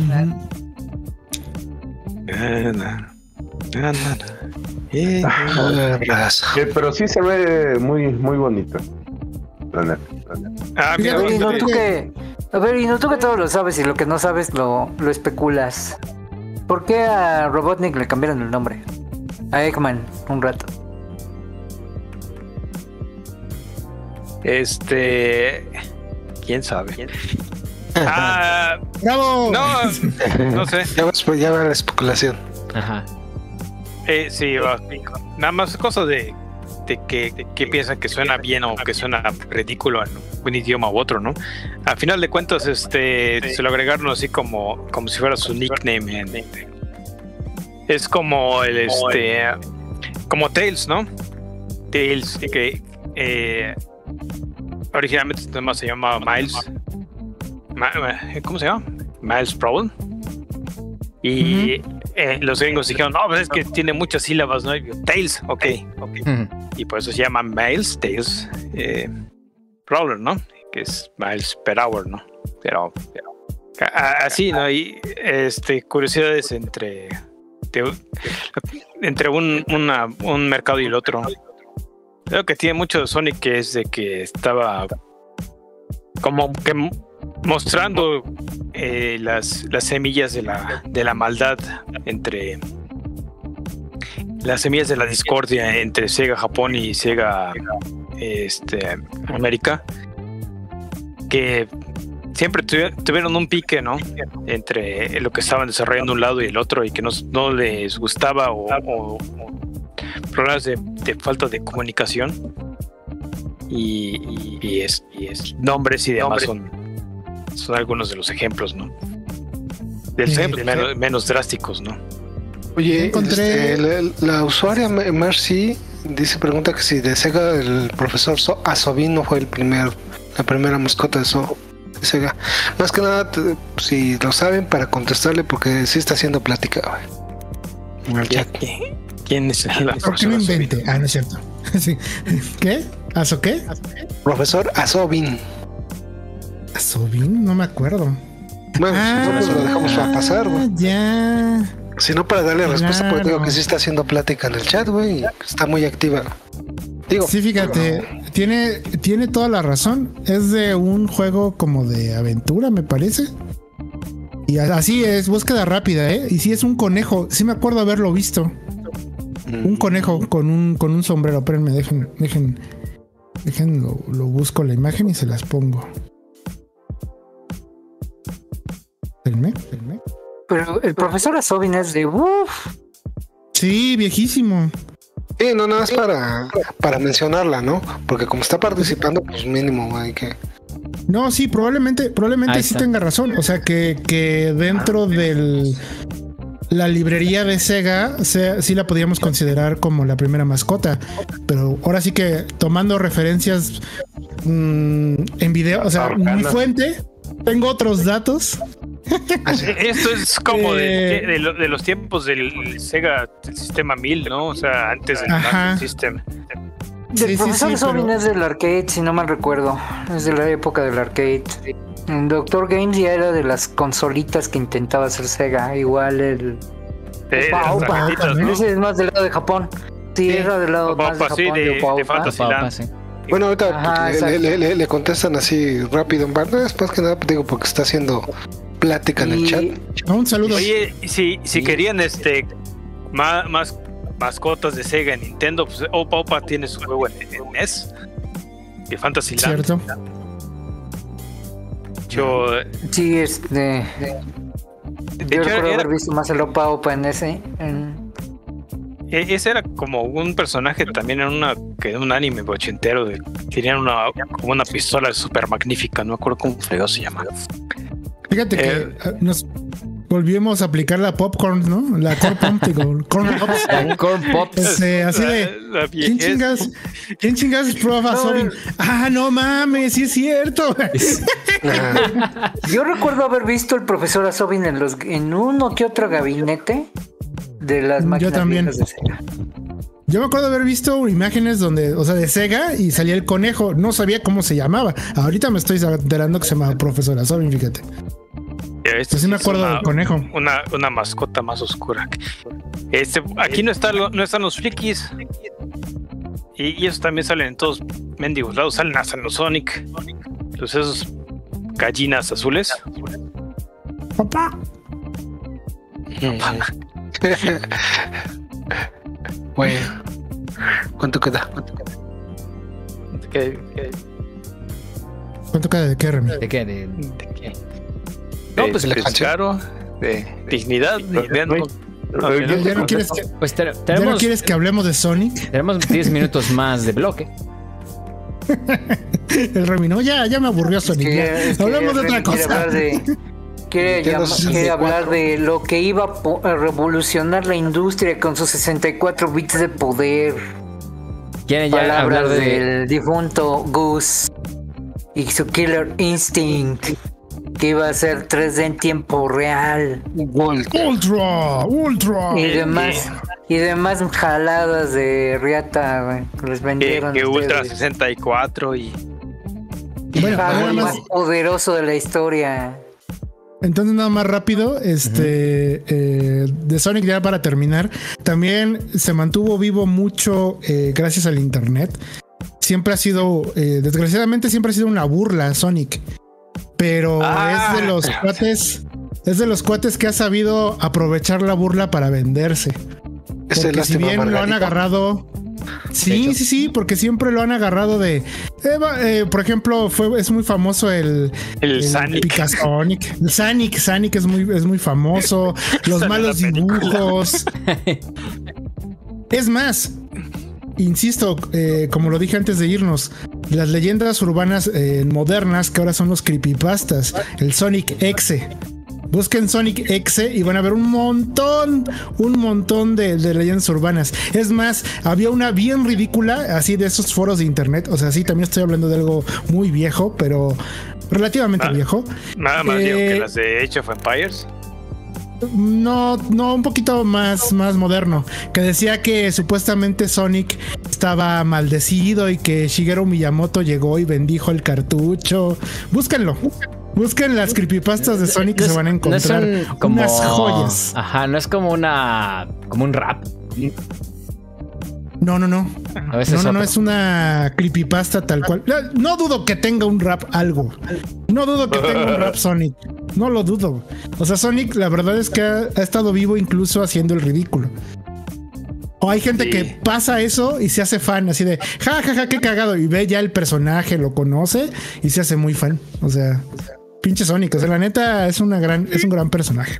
Digo, si, si puedes sobrevivir a que los pinches cómics mamertos que tenían en eh, este IDW, cual- este, estaba, pero el arte está culero, la historia están bien ridículas, este, es- sale Knuckles cibernético y encuentra a su papá que es como Indiana Jones y sale Sonic con de, que este como rey del universo y no sé qué tantos fregados y, y aún eh, si ha sobrevivido todas esas jaladas dijo. "E- ese personaje es inmortal Sobrevivió a esto también, acuérdense.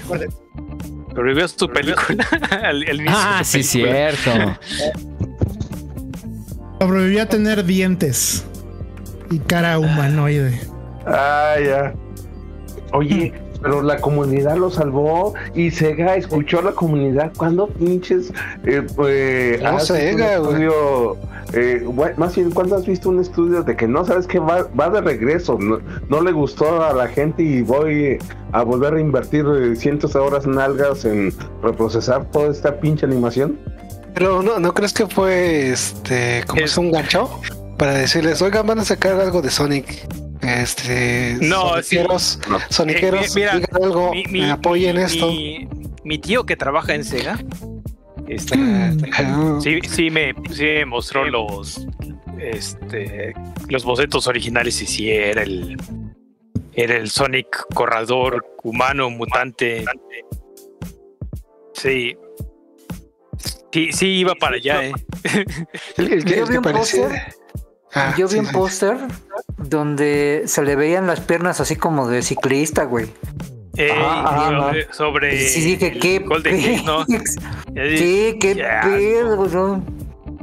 ¿Sabes a quién se me hacía ese Sonic? El que mostró el de los dientitos. ¿Te acuerdas la. va- Vamos, vamos otra vez al pasado, chavos. Los dientitos. Este, al, al, al lobo y al zorrillito. Al zorrillito, güey. Uy, sí, ¡Ah, sí! De, con el loco Valdés. Sí. El loco Valdés, güey. A, a ver si puede No, encontrar la, la foto y vas a ver Eh, es eh, el zorrillito, pero sí. de color azul. Ay, eh, tenía mejores efectos, güey, no mames. Pero la carabina de Ambrosio tenía presupuesto, güey. Esos güeyes no. güey. Y como que, como que este capítulo nos hemos re- remontado al pasado bastante.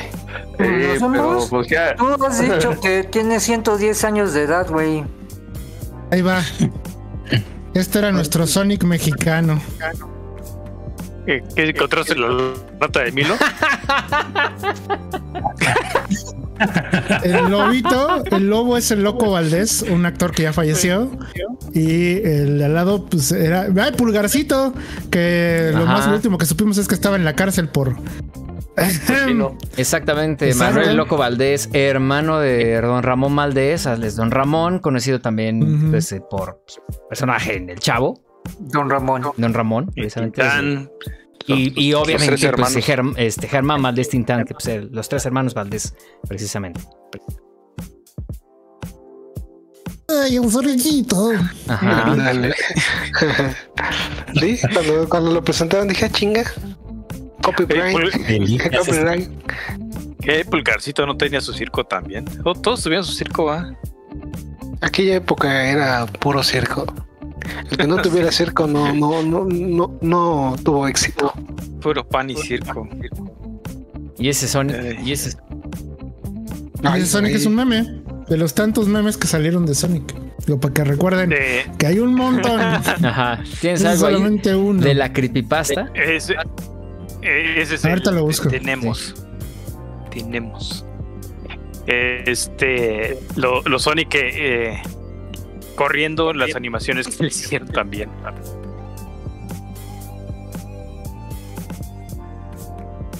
También es de que hay- tal, tal vez por los. Igual con los cómics y, y demás, y hay, hay un tipo de gente que, que le gusta demasiado Sonic. Como el famoso So- So- So- Sonichu, que, que mejor no que vamos a dejarlo ahí. porque, Sonic Chu, sí, como comenta Marce, Eh. precisamente.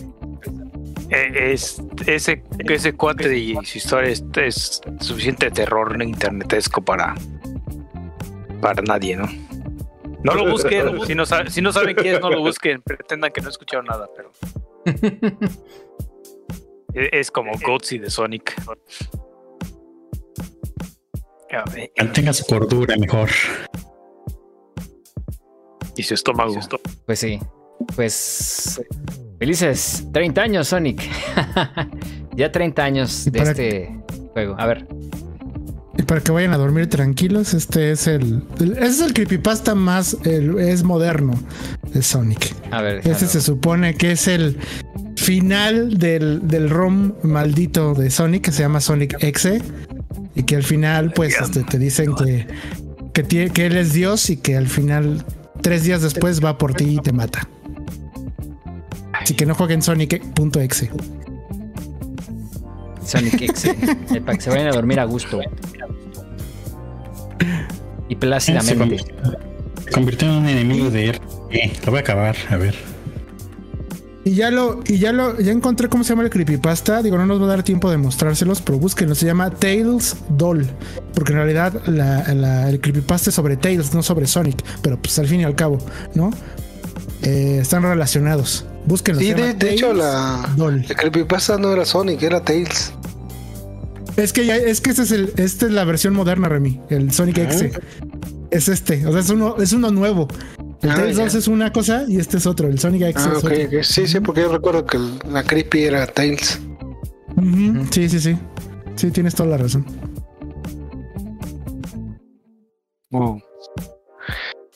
Pues bueno, em, pasamos ahora al tema de, bueno, originalmente de este, este bloque. Pues así como Sonic cumplió 30 años esta semana también, el Nintendo 64 cumplió 25 años de salir eh, justo en Japón. Y bueno, yo recuerdo que esta, que esta máquina como tal fue, yo creo que el, el- más bien de las primeras, es que la primera consola de videojuegos que ofreció un entorno sandbox 3D con, pues, con, Super Mario 64, que pues también cumple años porque salieron al mismo tiempo.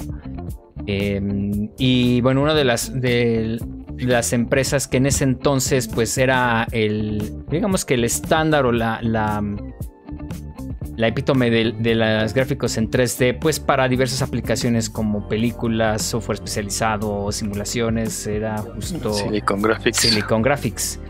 Y justo Silicon Graphics fue quien, pues digamos que por encargo de Nintendo, diseñó el, procesador de esta, consola. Y pues eh, yo creo que el, alguien que pueda comentar sus primeras impresiones a jugar un Nintendo, eh, digo, a jugar Mario, Mario 64. Bueno, de entrada el, el- el hecho de que pues, estuvieras prácticamente en una maqueta, jugando en una especie como de maqueta en donde veas, veías el castillo, en donde tenías este tipo de, de, de niveles en donde pues en tercera persona, yo recuerdo pr- prácticamente que la, la forma en la que solucionaron un poco el familiarizarnos con una cámara que te seguía, pues era eh, a- poner a Lucky tú como que con su cámara de televisión y esa era la cámara que seguía a Mario mientras tú estabas jugando. Porque era la Yo- primera yo vez que tenías una visión en tercera persona de Mario de esa forma. Yo, yo creo que el, el proyecto Dolphin, que así se llamaba al principio, este llamó mucho la atención y más cuando sacaron aquel video de los 60 64 Marios que sorprendía a muchos, ¿no? Finalmente el Mario 64 fue un juego tan bueno que se nos olvidó, bueno, no se nos olvidó. Pasamos por alto cómo se veían esos Mario 64 que se veían redonditos, lo que hoy pudiéramos ver en, en cualquier juego de Switch. Eso supuestamente nos lo habían prometido. Y pero en realidad el Mario 64 salió un poquito más cuadrado. Más Un poligonal, poquito. sí. Sí, un poquito. Pero el, el- el- el- el primer juego, por así que Mario 64 fue de los que vendía la consola de por sí. Después de ahí creo que fue Pilot Wings. Que los que le, le encantaba jugar este, juegos de, de, de- de aviones Simulación. de simulación. Creo que fue de los de los que complació a muchos. Entre ellos, a mí no me gustaba, pero finalmente sí lo jugué. Y había uno de motoesquís, que creo que fueron de los tres 64. primeros. Race. Race, que fue de los tres primeros que lanzaron, ¿no? Sí, justo fueron esos tres. Sí. eh, y yo, pues fíjate, yo no jugué tanto el Pilot Wings, sino lo jugué hasta mucho después, pero en su momento eh, sí alcancé a jugar el Wave Race. Y de hecho me llamó mucho la atención de carreras. Se portaba raro porque tú pues, como que no estabas familiarizado a como que ese efecto del, del agua, como que Las sí- olas. las olas que sí afectaban al, al pues a la lancha que tú Al llevabas, al jet que llevabas. Este, y, y- y se sentía diferente.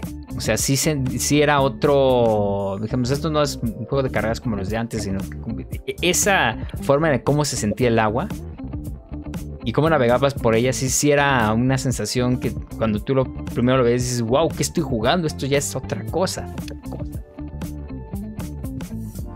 Sí, como que te daba ese, ese, ese, ese sentido que ah, había veces que no lo sentías, bueno, en otros juegos, pero aunque era primitivo, yo creo, este sí te daba la sensación de que sí te estorbaba esas, eh, esas, este, esas olas y tenías que calcular la forma de dar vuelta y también de sortearlas para no chocarte con los, este, con las boyas, ¿no?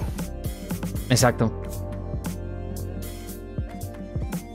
Sí, de ahí recuerdo, por ejemplo, el control. pa- Para mí se me hace de, de los controles el mejor que, que haya salido. Yo, yo sé que para muchos va a decir que estoy eh, diciendo una aberración, pero a mí el control de Barbaridad.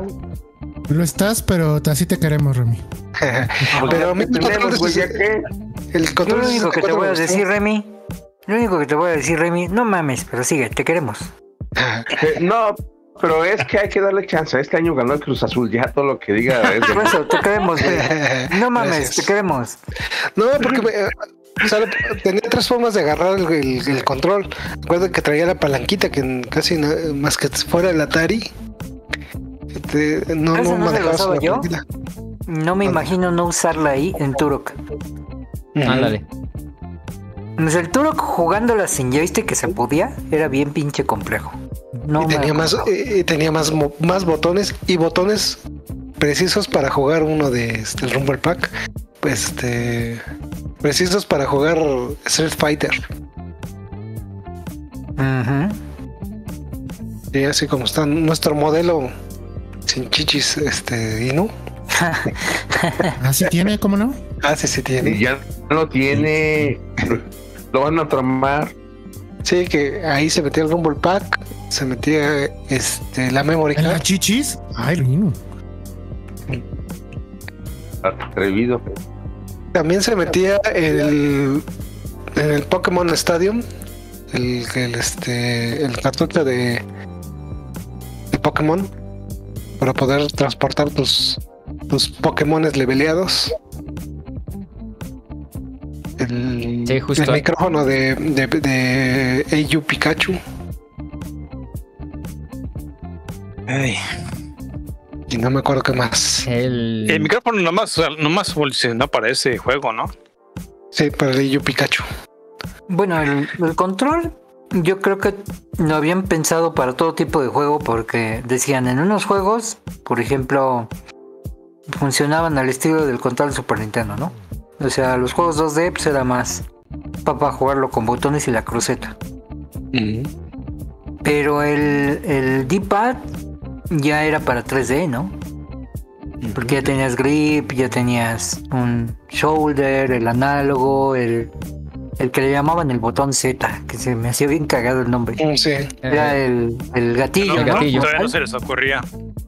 Ajá, el botón Z. te- te- tenemos left, right y este Z. Y el Z. Z. Y el Z. Que sigue a Z. pero, pero güey, pero el güey, el Z era en GoldenEye, ¿no? Exacto. GoldenEye, el- yo creo que mucha gente. Su primera experiencia de shooter en consola en Multiplayer. multiplayer. Sí, sí, señores. estamos hablando de épocas pre- muy previas a Halo. Fue el GoldenEye. A ver, ¿quién, quién jugó el GoldenEye? Eh, yo lo vi, veía jugar en las que hay, con los vecinos. Bueno, un vecino hizo negocio, puso varias consolas y eh, va- varios monitores y ahí tenía los viciosos eh, jugando el multiplayer de, de GoldenEye. Era lo que lo que más eh, lo que más jugaban, tenían varios cartuchos. Esa madre. Y se escuchaba. Y se hacía la reta. Y este cabrón cobraba por persona, no por consola. Ah, no manches. Ay, pues no. Pues sí, Ay, sí, le, sí le sabía influencias. Sí, sacaba ganas. yo veo de dónde vienen esas influencias. Eh, pero es que también creo que fue de ¿cómo- las primeras cómo- consolas cómo que tenía cuatro. Miren, el GoldenEye, GoldenEye como tal sí es muy importante. Para alguien que venía de... O sea, mi primero, primer person shooter para mí fue Wolfenstein 3D. Y eso fue... oh, eh, Ajá. Pirata, güey. Uno de los kits que es pirata con unas fotocopias para el crack. Eh, Ándale. el Doom. El Y nada Doom más, que su... nada, nada más tener una PC que lo corriera, güey. Y el harto, y el harto clan de Doom que eran un chingo mil, ¿no? O sea. Y obviamente el que vino a, a romperme a mí el, ah, el, el paradigma fue Half-Life. Pero antes de Half-Life fue GoldenEye 007. Y yo lo conocí porque en el laboratorio de la, de la escuela estaba yo ya en la. Estaba yo ya en la carrera. Y, y un cabrón llegó con un Nintendo 64 y dijo, tienen que jugar GoldenEye 007. Y pues teníamos ahí un, un CRT enorme de que se conectaba a los Unix para, para poder así como que ver eh, más código. Y este cabrón puso el GoldenEye y, y este y yo creo que fue fue otro pex realmente jugarlo. Porque el control a mí se me hacía súper raro, pero ya que lo agarras y te metes a, al GoldenEye, se te olvida que traes un, un control en las manos, ¿no?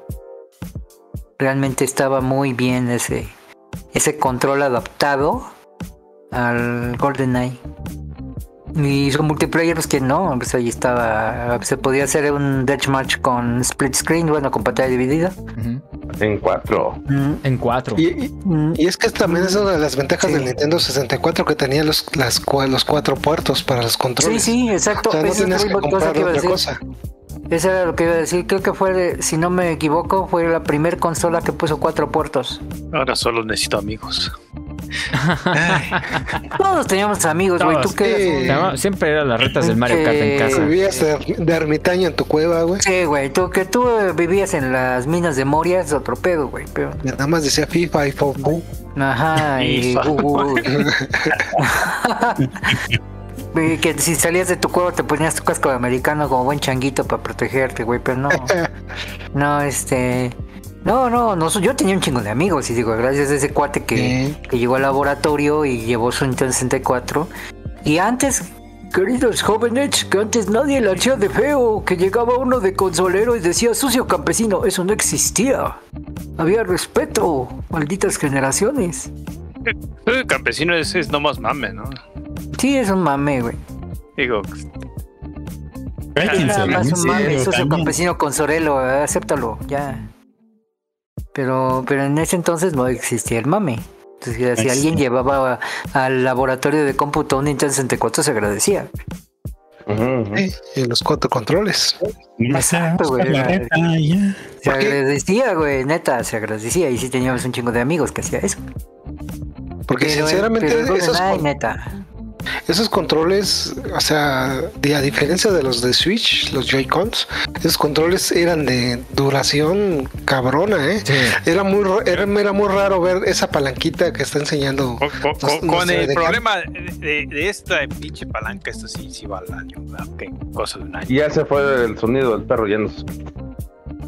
Eran los cupcakes. Eran los cupcakes.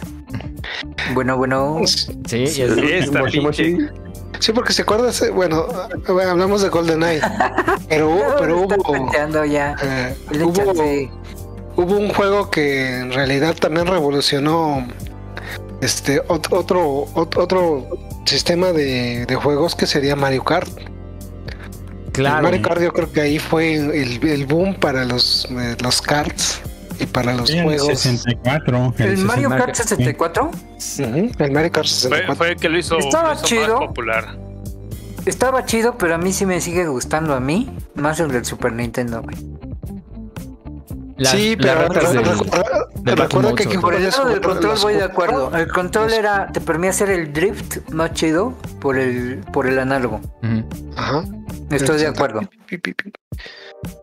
Pi. Estoy de pero acuerdo. güey. Y el brinque, brinquito que lo podías mapear Sí. en el Z, en el botón Z, no mames, era muy súper fácil, Sí. güey. No, y, te digo que jugar de cuatro. Y, y aparte eh, tenía este trucos que podías este, saltarte cier- ciertos tramos de la pista. Que, que prácticamente mm, si no te aseguraba la, la carrera porque ya, ya veíamos la- las, los caparazones azules que eran este Sí, el demonio La Tosísimos. mentada de madre. Y ahora más. o, o hacerte chiquitito que también Pinche era. El rayo. Sí. El rayo. Y era, si, te- si tenías cuates y no eras sino y tenías cuates, era, era la diversión pura. Yo recuerdo que con mis primos y mi carnal nos podíamos pasar hasta las 6 de la mañana y sin darnos cuenta, ¿eh? De que una más, una más, esta sí te gano. Igual de, Era, Exactamente, de mi caso también, to- todos los cuates después del tocho, todos caían a mi casa a echar la reta del Mario Kart, justo, a echarnos una copita, como, se decía. Un- Una Mushroom Cup, una Flower Cup, por eso decíamos la copita. ah, ah, yo pensé que uno de whisky. Ah, Eso sí, mucho después. De, de, de copas, es cartones, ¿no? Una Cartón. noche de copas, una noche loca. pero sabes que también otro que llevaban así a la universidad, así para pasar el rato. El que me gustó un chingo era el Tetris Fear, porque era 3D. Ah, el 3D. Pero con el Directional Pad era puta, güey. Era bien chido ese. Era bien chido. Sí, pues Realmente, ese control sí, tocó. yo creo que. Yo no digo que sea el mejor, pero sí es de los mejores. Y aparte son eternas esas madres. No, y el sistema daba para multiplayer, también fue el nacimiento de Mario Party. Que Ah, sí. también, no, nos- bueno, los que teníamos amigos menos y no, este, no, fue,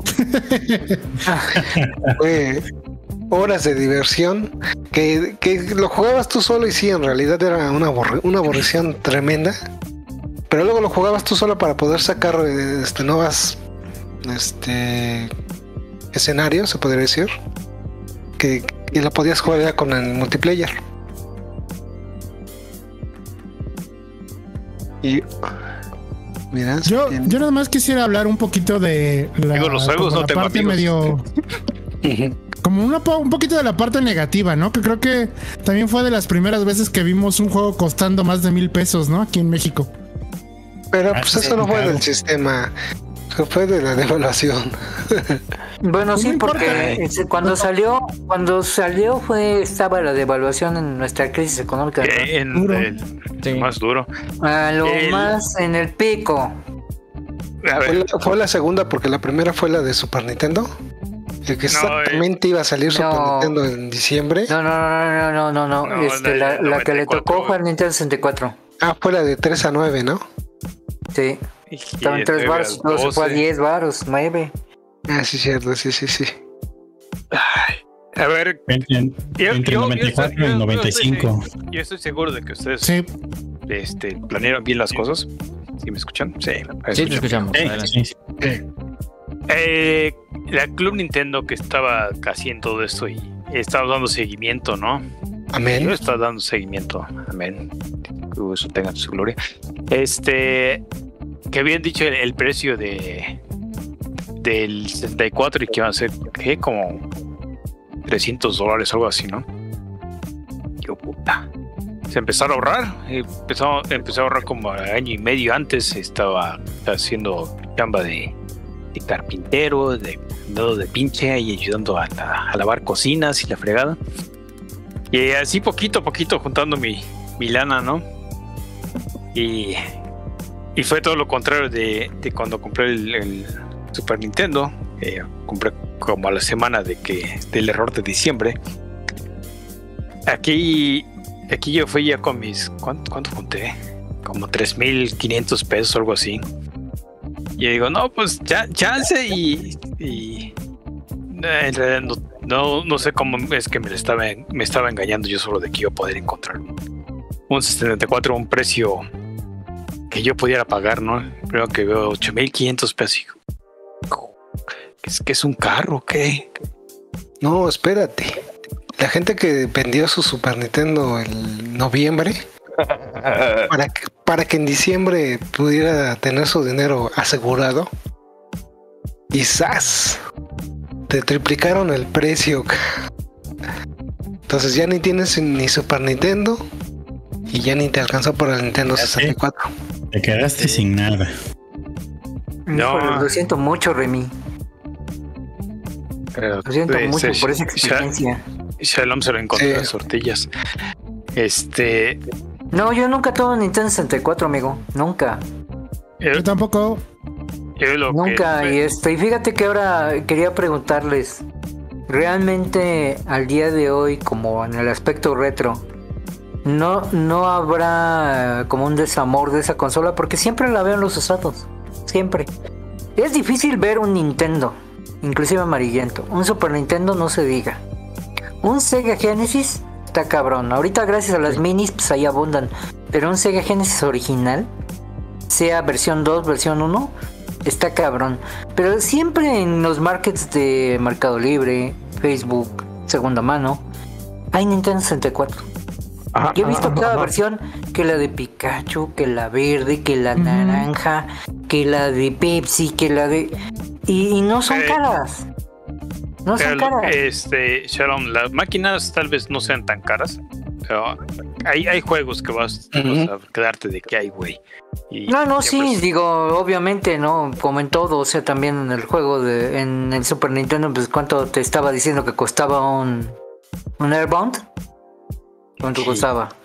O sea, igual lo mismo en el Nintendo 64, estoy seguro que un Ocarina of Time regular usado, ¿cuánto debe costar?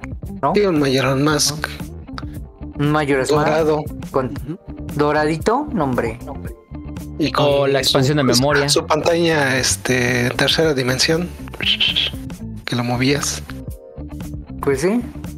Yo creo que tiene mucho que ver con el hecho de que aquí en México, ah, bueno, estoy hablando aquí en México, no sé si en Estados Unidos se repita lo mismo de que hay 64 de a montón, pero por lo mismo que tocó en una época con mucha crisis, pues no se vendió tanto. Entonces, incluso a mí se me hace que tiendas que habían hecho el pedido, ya, ya tenían las consolas, pues ahí tienen inventario, ¿no? O sea, o más bien se quedó inventario en algunas tiendas, no ahorita actualmente, me refiero a que en su momento. Fíjate que yo siento que- distribuyendo entre usuarios. Y, y- Yo, y yo- yo también siento, yo siento que era un lujo, pero lo valía así, ¿no es cierto? Este, no, yo siento que paulatinamente, este.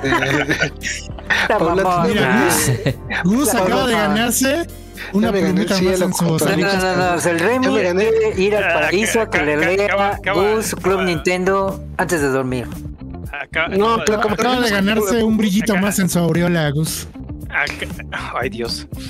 Acá- acaba de caer. Hasta ahí no le dio pena, cielo güey. Qué, una- fe- una- qué feo. Una, una cachucha así nomás. Neta, pinche Remy, te la arrancaste y te la pusiste de snorkel, güey.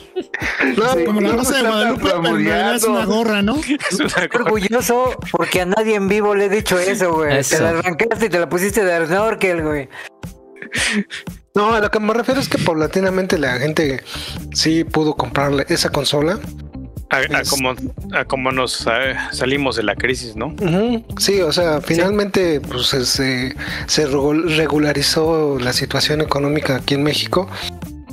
Y mucha gente lo primero que hizo mm, comprarse un 64, porque en, en esa época pues recuerdo que podría ser lo top en, en tecnología, podría ser. Y te puedo decir que fue de las últimas que, consolas de Nintendo que tuvo un catálogo a lo mejor un poco austero, pero sí el catálogo era, era muy bueno. El Mission Makers era un buen juego. El Perfecto Blast, juego. el Blast Corp.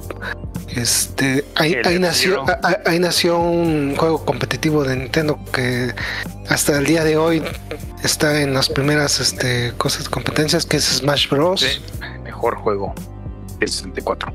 Ujú. Smash, sí, tienes toda la razón, Ingo. No, Smash el Mission del Makers es- 64. El Sí. Makers. Vamos a hablar un poco más de los juegos, pero ¿qué les parece ya en el siguiente bloque? Y ahorita aprovechamos para ir a, a una canción. Y eso que vamos a escuchar ahora es Sanachi. Y esta es una versión de. eh, bueno, desde un juego que se llama Odin Sphere. Y vamos a escuchar eh, la versión de la reciente lanzamiento, de la reciente reedición de Teasir. No sé si lo pronuncie bien. Esto es Anachi y lo escuchan en Veterans Clan Radio. Ahorita regresamos. Veterans Clan Radio.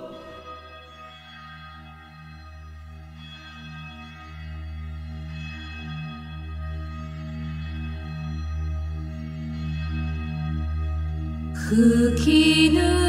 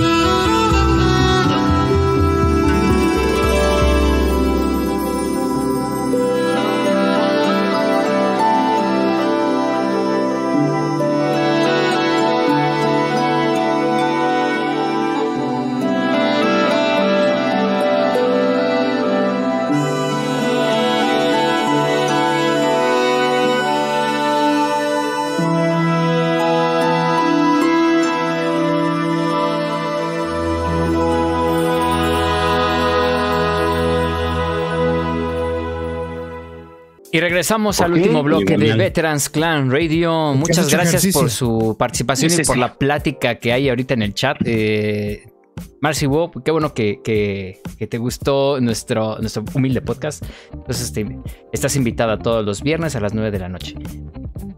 Y... ¿Quién más? Tenemos aquí comentarios. Bueno, aquí está mencionando Remy varios juegos de justo de Nintendo 64, Mario Kart 64, Paper Mario, Conquer Bart 4, Star Fox 64, del cual ahí yo, fan. Eh, Turok, Turok, Perfect Dark, Sí, Perfect Sí, Dark, el primerito. Sí. el primer Perfect. Dark.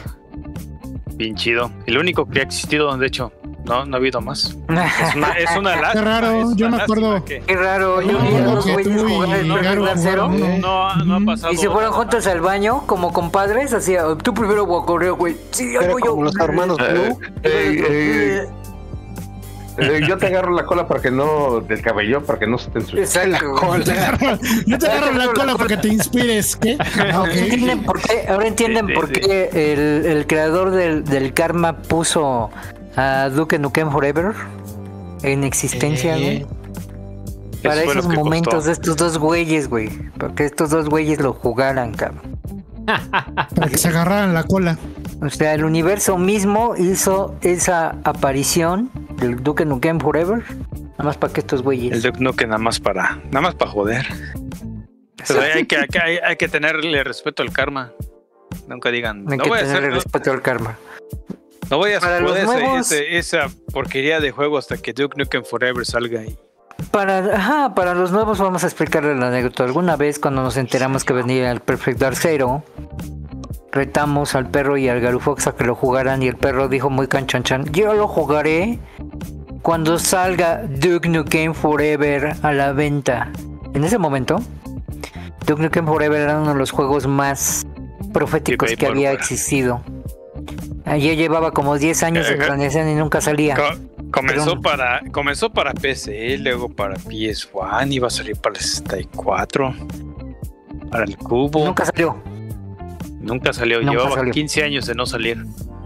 Entonces el perro Ya era meme en esa época el Ya era meme. De, de cómo se cuál era la tienda El güey que hizo el pre-order del, del Duke Nukem Forever para PC, güey. Ajá, GameStop, esperando. GameStop. Ajá. GameStop. Entonces, este, estos güeyes, se le, bueno, al perro se le hizo muy fácil decirle así al creador. Así como Mero Simpson gritando, nadie podrá detenernos, Barney. Ah, ¿no? Ah, no. Somos invencibles, El papá. perro de no, volver- no jugar esta chingadera hasta que Duke Nukem Forever salga, ¿entendiste? Y dijo Dios. Ah, ¿no? Órale. Y como a la semana anuncia anuncia en, todos los pinches mes Duke Nukem Forever es oficial. Tómala, papá. No, man. Eh, Al menos ese anuncio como estuvo, una ah, pinche semana riéndonos de estos güeyes, ¿no? pero No, no, cumplimos. Como Sí, pero se cumplimos, chingado. Se pusieron a jugar esa madre y pregúntales. ¿Qué- ¿Cómo se siente agarrarse el culo para llevarse la, de la manita al baño a guacarear?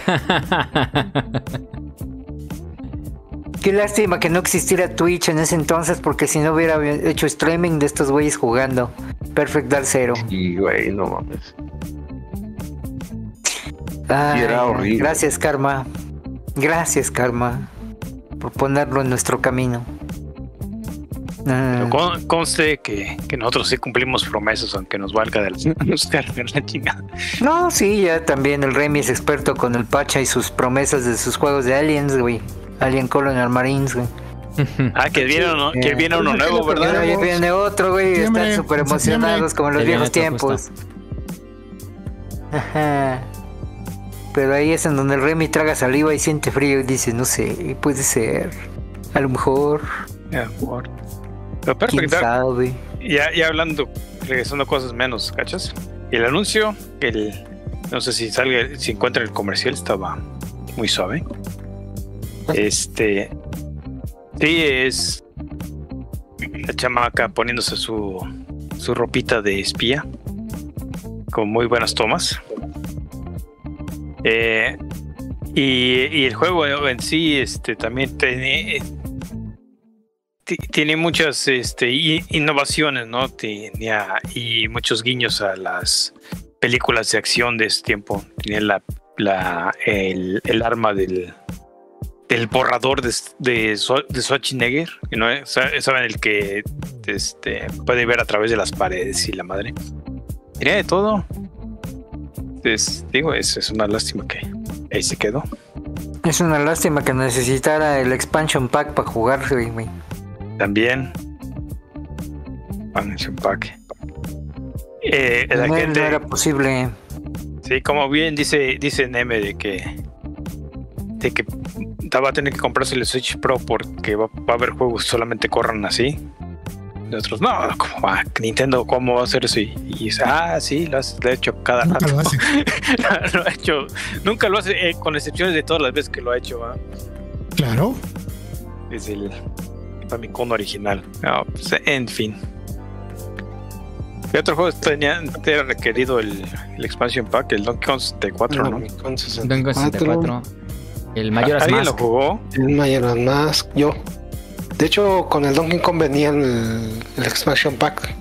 Nunca vi el Donkey Kong sin el expansion pack. No sé si si, si alguien me puede desmentir. Mm. Ese Donkey Kong, ese cassette venía este amarillo. De aquí lo he visto suelto.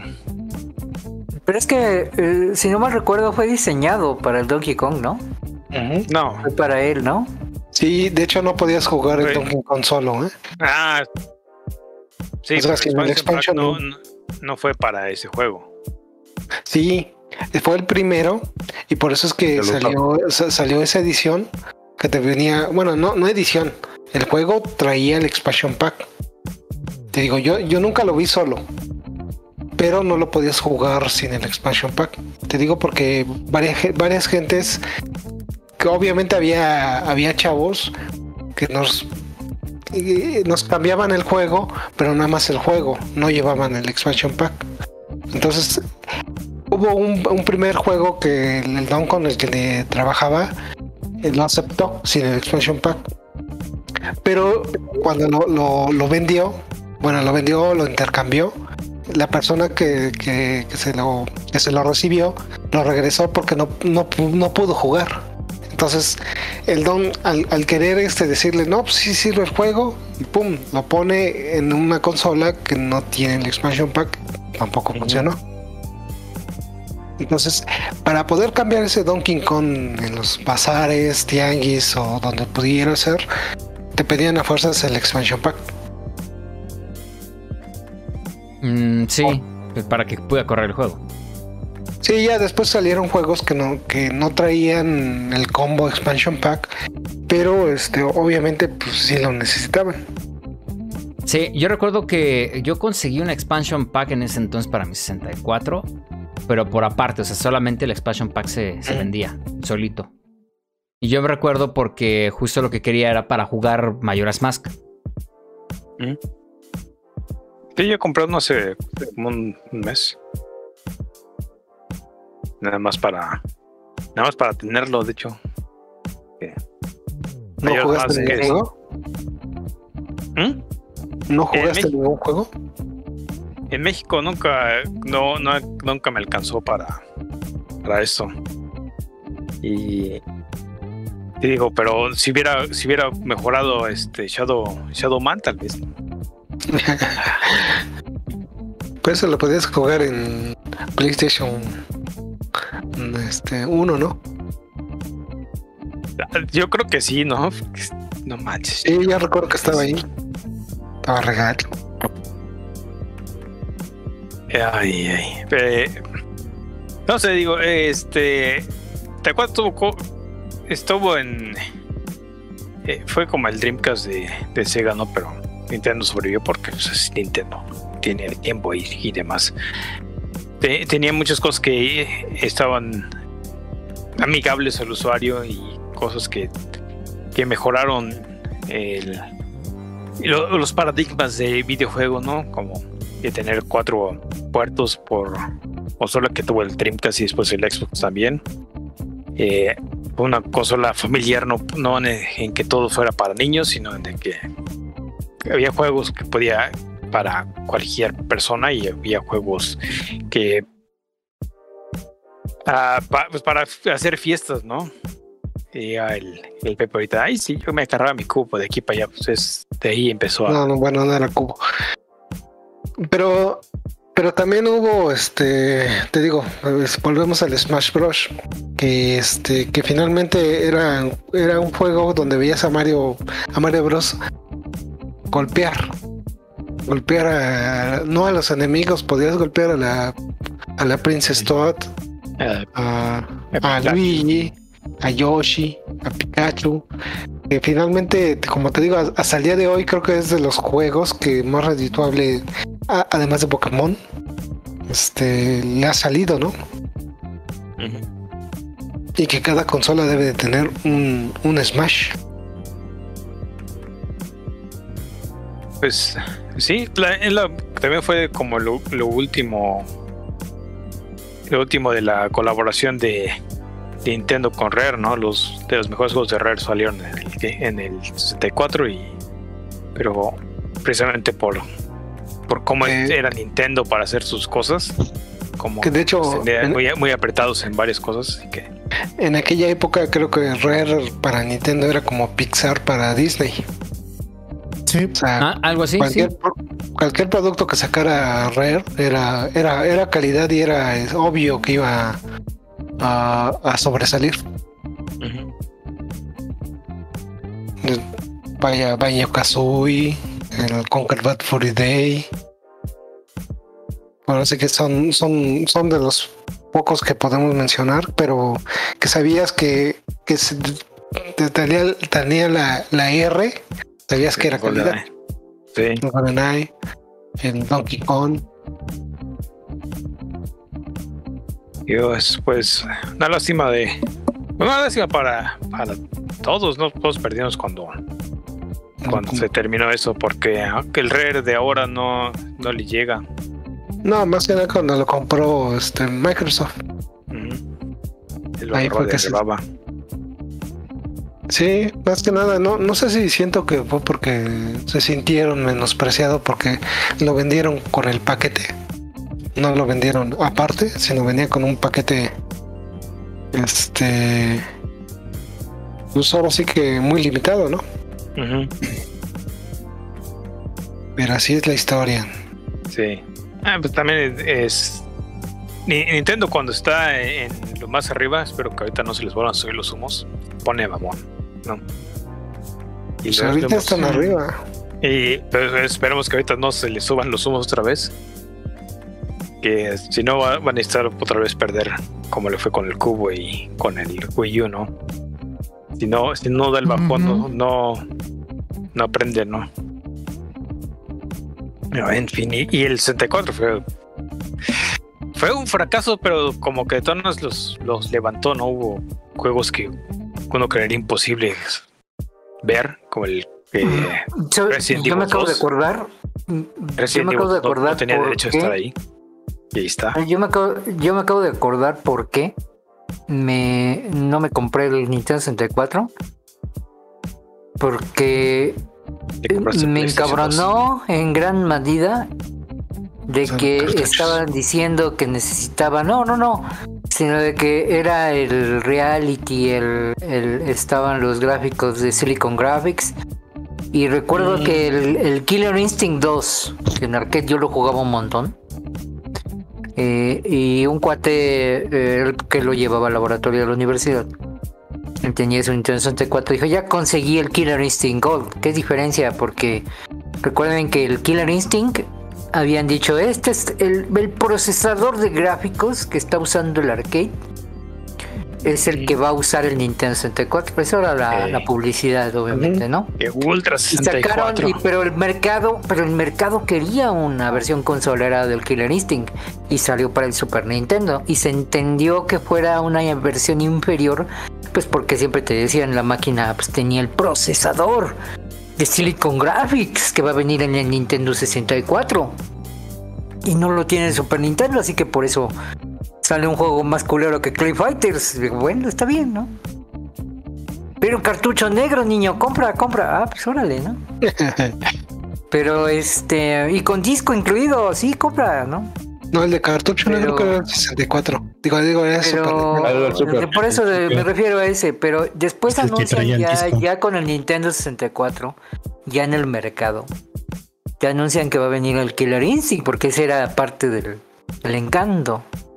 Y sacan el Killer. Instinct y sale, sale el Killer Instinct Gold.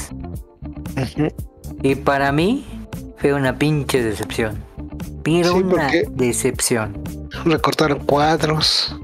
Exacto. Los combos ya no eran como eran. No estaban tan Entonces- fluidos. Ujú. Nomás creo que anexaron dos personajes, si no mal recuerdo. Y realmente Sí. era como que el Killer Instinct 2 versión para pobres, güey. Creo que Ah, siempre me- yo lo que siempre esperé ahí fue un, un juego de peleas de Capcom y nomás no se aparecieron. Yo, ahí están los seis botones, güey. Pero Entonces yo hacía como la meme del negrito que decía, miren, a la izquierda vemos el arcade de Killer Instinct 2. A la derecha el Nintendo 64 con se supone el mismo chip. Una chingadera que se llama Killer Instinct Gold. Y así. Mm, Justo el ching no está, compré. el ching está preguntando y, y que ese slot que tenía el 64 entre los botones de Power y Reset, esa cosa que se requería para jugar Donkey Kong 64, que era? Era justo El el expansion. pack, es una expansión de memoria RAM para la consola. Sí, era más memoria RAM, me chingué. Era más Sí. memoria RAM. Y es. no, y la, de, la, la descargabas con tu distribuidor. Sí, de hecho sí, las descargabas. No la comprabas con tu distribuidor. ¿Qué pasó, Neme? no, nada. Ah, ¿qué- qué vas a Eh, nada más este, aclarar que aclarar que también este que el fracaso comercial no fue tal cual 64, fue el cubo. El de Nintendo fue el cubo. El 64 no, no es considerado como tal el fracaso comercial. No. Lo que sí es considerado es el fracaso como popular, porque en ese momento fue PlayStation el que se puso como la marca número uno de videojuegos, o más bien retomó ese puesto que tenía Nintendo por muchos años. Sí, pues le dejó la puerta abierta. Con completo. Y de todos los Ajá. de- ya todos sabemos el pique que hubo con, con Square Enix y que ya, ya no hubo. No, no, con Square, porque todavía no era Square Enix. Y, y por eso los. Sí. Y por eso no, no hubo juegos de Final Fantasy en el, en el 64, ¿no? Mm, yo- recuerdo, por ejemplo, que, que sí, el Mario 64, pues así en números, seguramente vendió más que Gran Turismo. Seguramente. Seguramente vendió más que el Final Fantasy 7. Y eso sí, tengo que checar el dato, pero estoy seguro que ha de haber vendido más. Que, que el Final 7 y eso ya estoy hablando de los monstruos del PlayStation, ¿no? De los Gran iconos. Turismo y, y- y Final Fantasy VII son, yo creo, los juegos más vendidos de la historia y estoy seguro que el Mario 64 vendió más, Y, pues, mucho más que ellos. ¿Tú, cre- tú crees que alguien que haya comprado 64 no iba a tener un, un Mario 64? No, sí, pero, pero, pero vamos, ¿quién no compró un Nintendo 64 por Mario? Y no al revés. Sí. Sea, Además que, era el, juego de consola. ajá. Venía con tu consola. O sea, la gente fan de Mario compró el Mario y venía la consola de regalo, amigo. Sí. No creo que lo haya hecho al revés. Sí, o sea, búscate la caja de Mario 64. Venta, de venta separado. Se vende por separado. Sí, sí, sí. Y bueno, ya la hemos mostrado aquí en el, Este, varias veces en el podcast, ahí la tengo todavía. Que venden por separado fue la versión con que ella que eh, con ah, soporte para el promo pack, ¿no? Mm. No sé si, si la sacaron aquí y la veo cada rato. Pero, en, en fin, sí está el asunto. Digo, como máquina en, sí no está mal. El problema es la distribución, sigue siendo cartuchos y, y eso limitaba mucho y Eso este, le hizo los- aumentar el, precio, ¿no? el precio Sí, de los cartuchos. a, a comparación de, de este de nada más imprimir discos, luego Ah, los costos de licencia, Nintendo por cada cartucho que, que ellos imprimían, 20 dólares van para acá. ¿No? Además de que, bueno, finalmente pues sabemos que también lo que es este los- el Famicom que conocemos aquí en, México, que era piratería, se pasó para Sony. En realidad era más difícil hacer un- una copia pirata de un cartucho que de un disco, ¿no?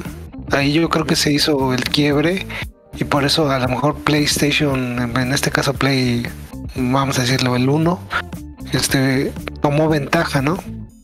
Porque finalmente las, las copias pues, eran más baratas en Play que un cartucho. Pues en, sí en México sí O sea, en México pero- sí tuvo mucho que ver. Pero a nivel mundial, eh, pues, pues ahí sí tendríamos que checar otro tipo de datos, ¿no? Pero No, porque en España sí. también. Yo estaba, bueno, alguna vez se me ocurrió platicar con alguien de España y me decía que también allá la piratería con Play era a raudales. Que comprar un cartucho era casi incosteable. Entonces por eso es que del- por- de- él me decía nada más de España, no te puedo hablar de otro, de otro país de, de la Unión Europea, pero decía que obviamente un cartucho pues, era casi el 500% que un, que un CD. Es Pues ver igual- también igual, todos sus mira, ¿no? igual fuera lo que fuera, realmente por la cuestión tecnológica, PlayStation se fue el que se posicionó arriba del 64. Eh, debido a que, bueno, pues sí, en efecto, era más fácil crear copias. Y además, pues la música y los videos eran muchísimo mejor en PlayStation que en 64. Ya la calidad gráfica, pues obviamente no. Pero eh, había videos eh, prerendereados muy bonitos que vendían consolas, ¿no? Y sí, o sea, pero sí tienes toda la razón. O sea, la, pues, o sea, más bien eso de es hay que quedarnos, que la parte tecnológica es la que al final del día venció al 64, porque en realidad pues no era una mala consola como lo hemos estado diciendo.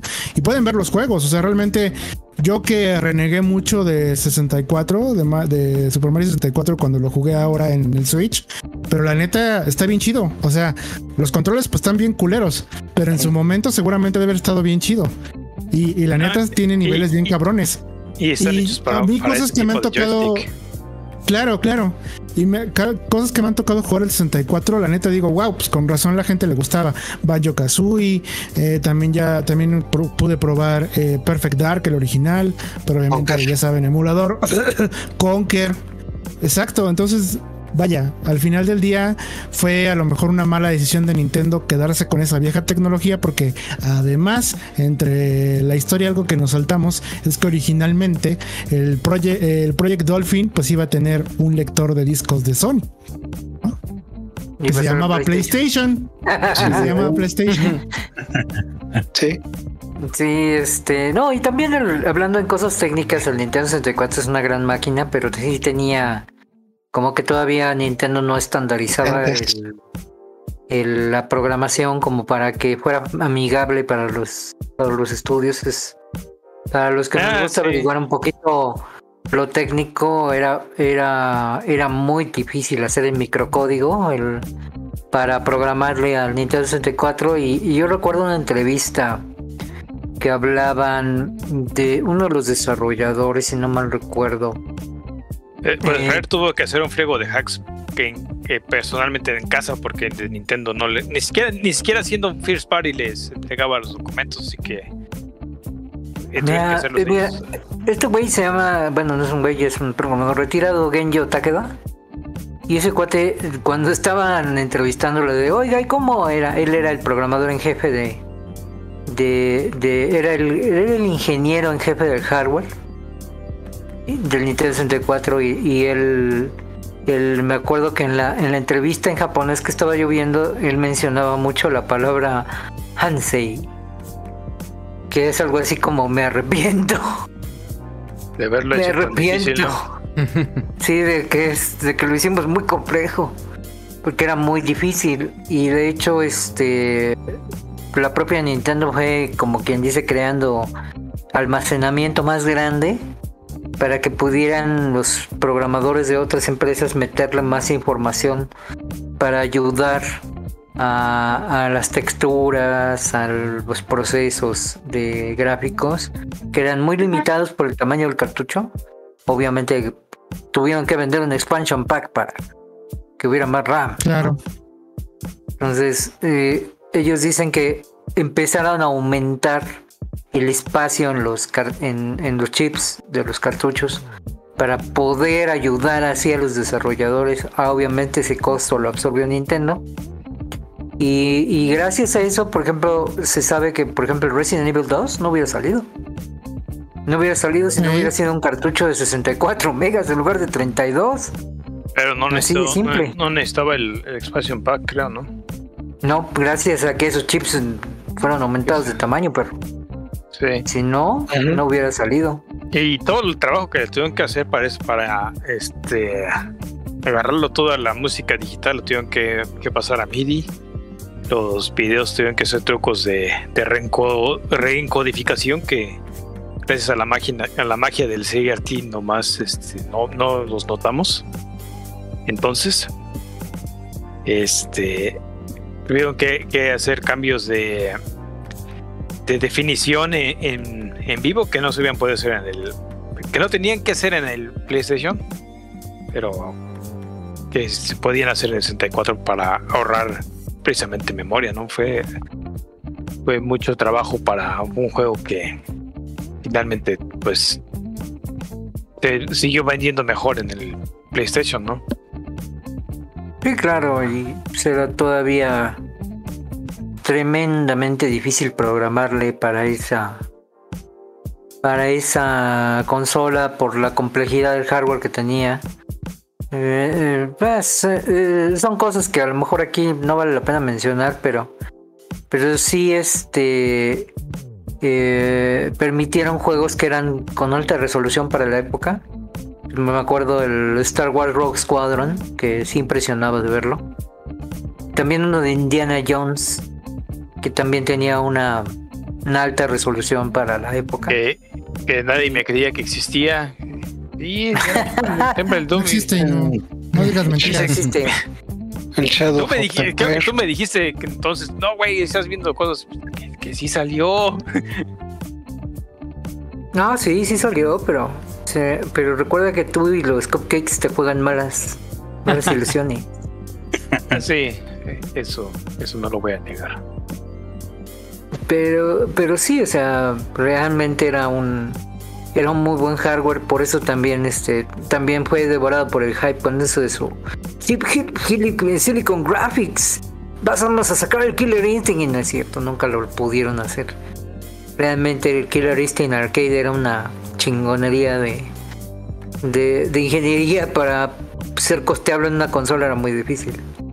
Muy, muy, muy difícil. ¿Veis cuando dejan al mando a los mercadólogos, cabrones, y no los vendedores chidos? No, pero. pero este, en fin, ya. Que feliz cumpleaños a Nintendo 64. Yo no tengo uno, sí tengo ganas de comprarme uno. Sí tengo ganas de comprarme uno, pero yo sé que voy a estar sin juegos un chingo de tiempo porque están bien caros, cabrón. Para los que dominan los juegos. el japonés, sí les recomiendo, si van a comprar un Nintendo 64, que consigan el Sin and Punishment. Muy, muy buen shooter. Es de 3 Qué gracioso. Sí, Qué gracioso. si se compran un 64, si me compran un 64, me pueden comprar el de.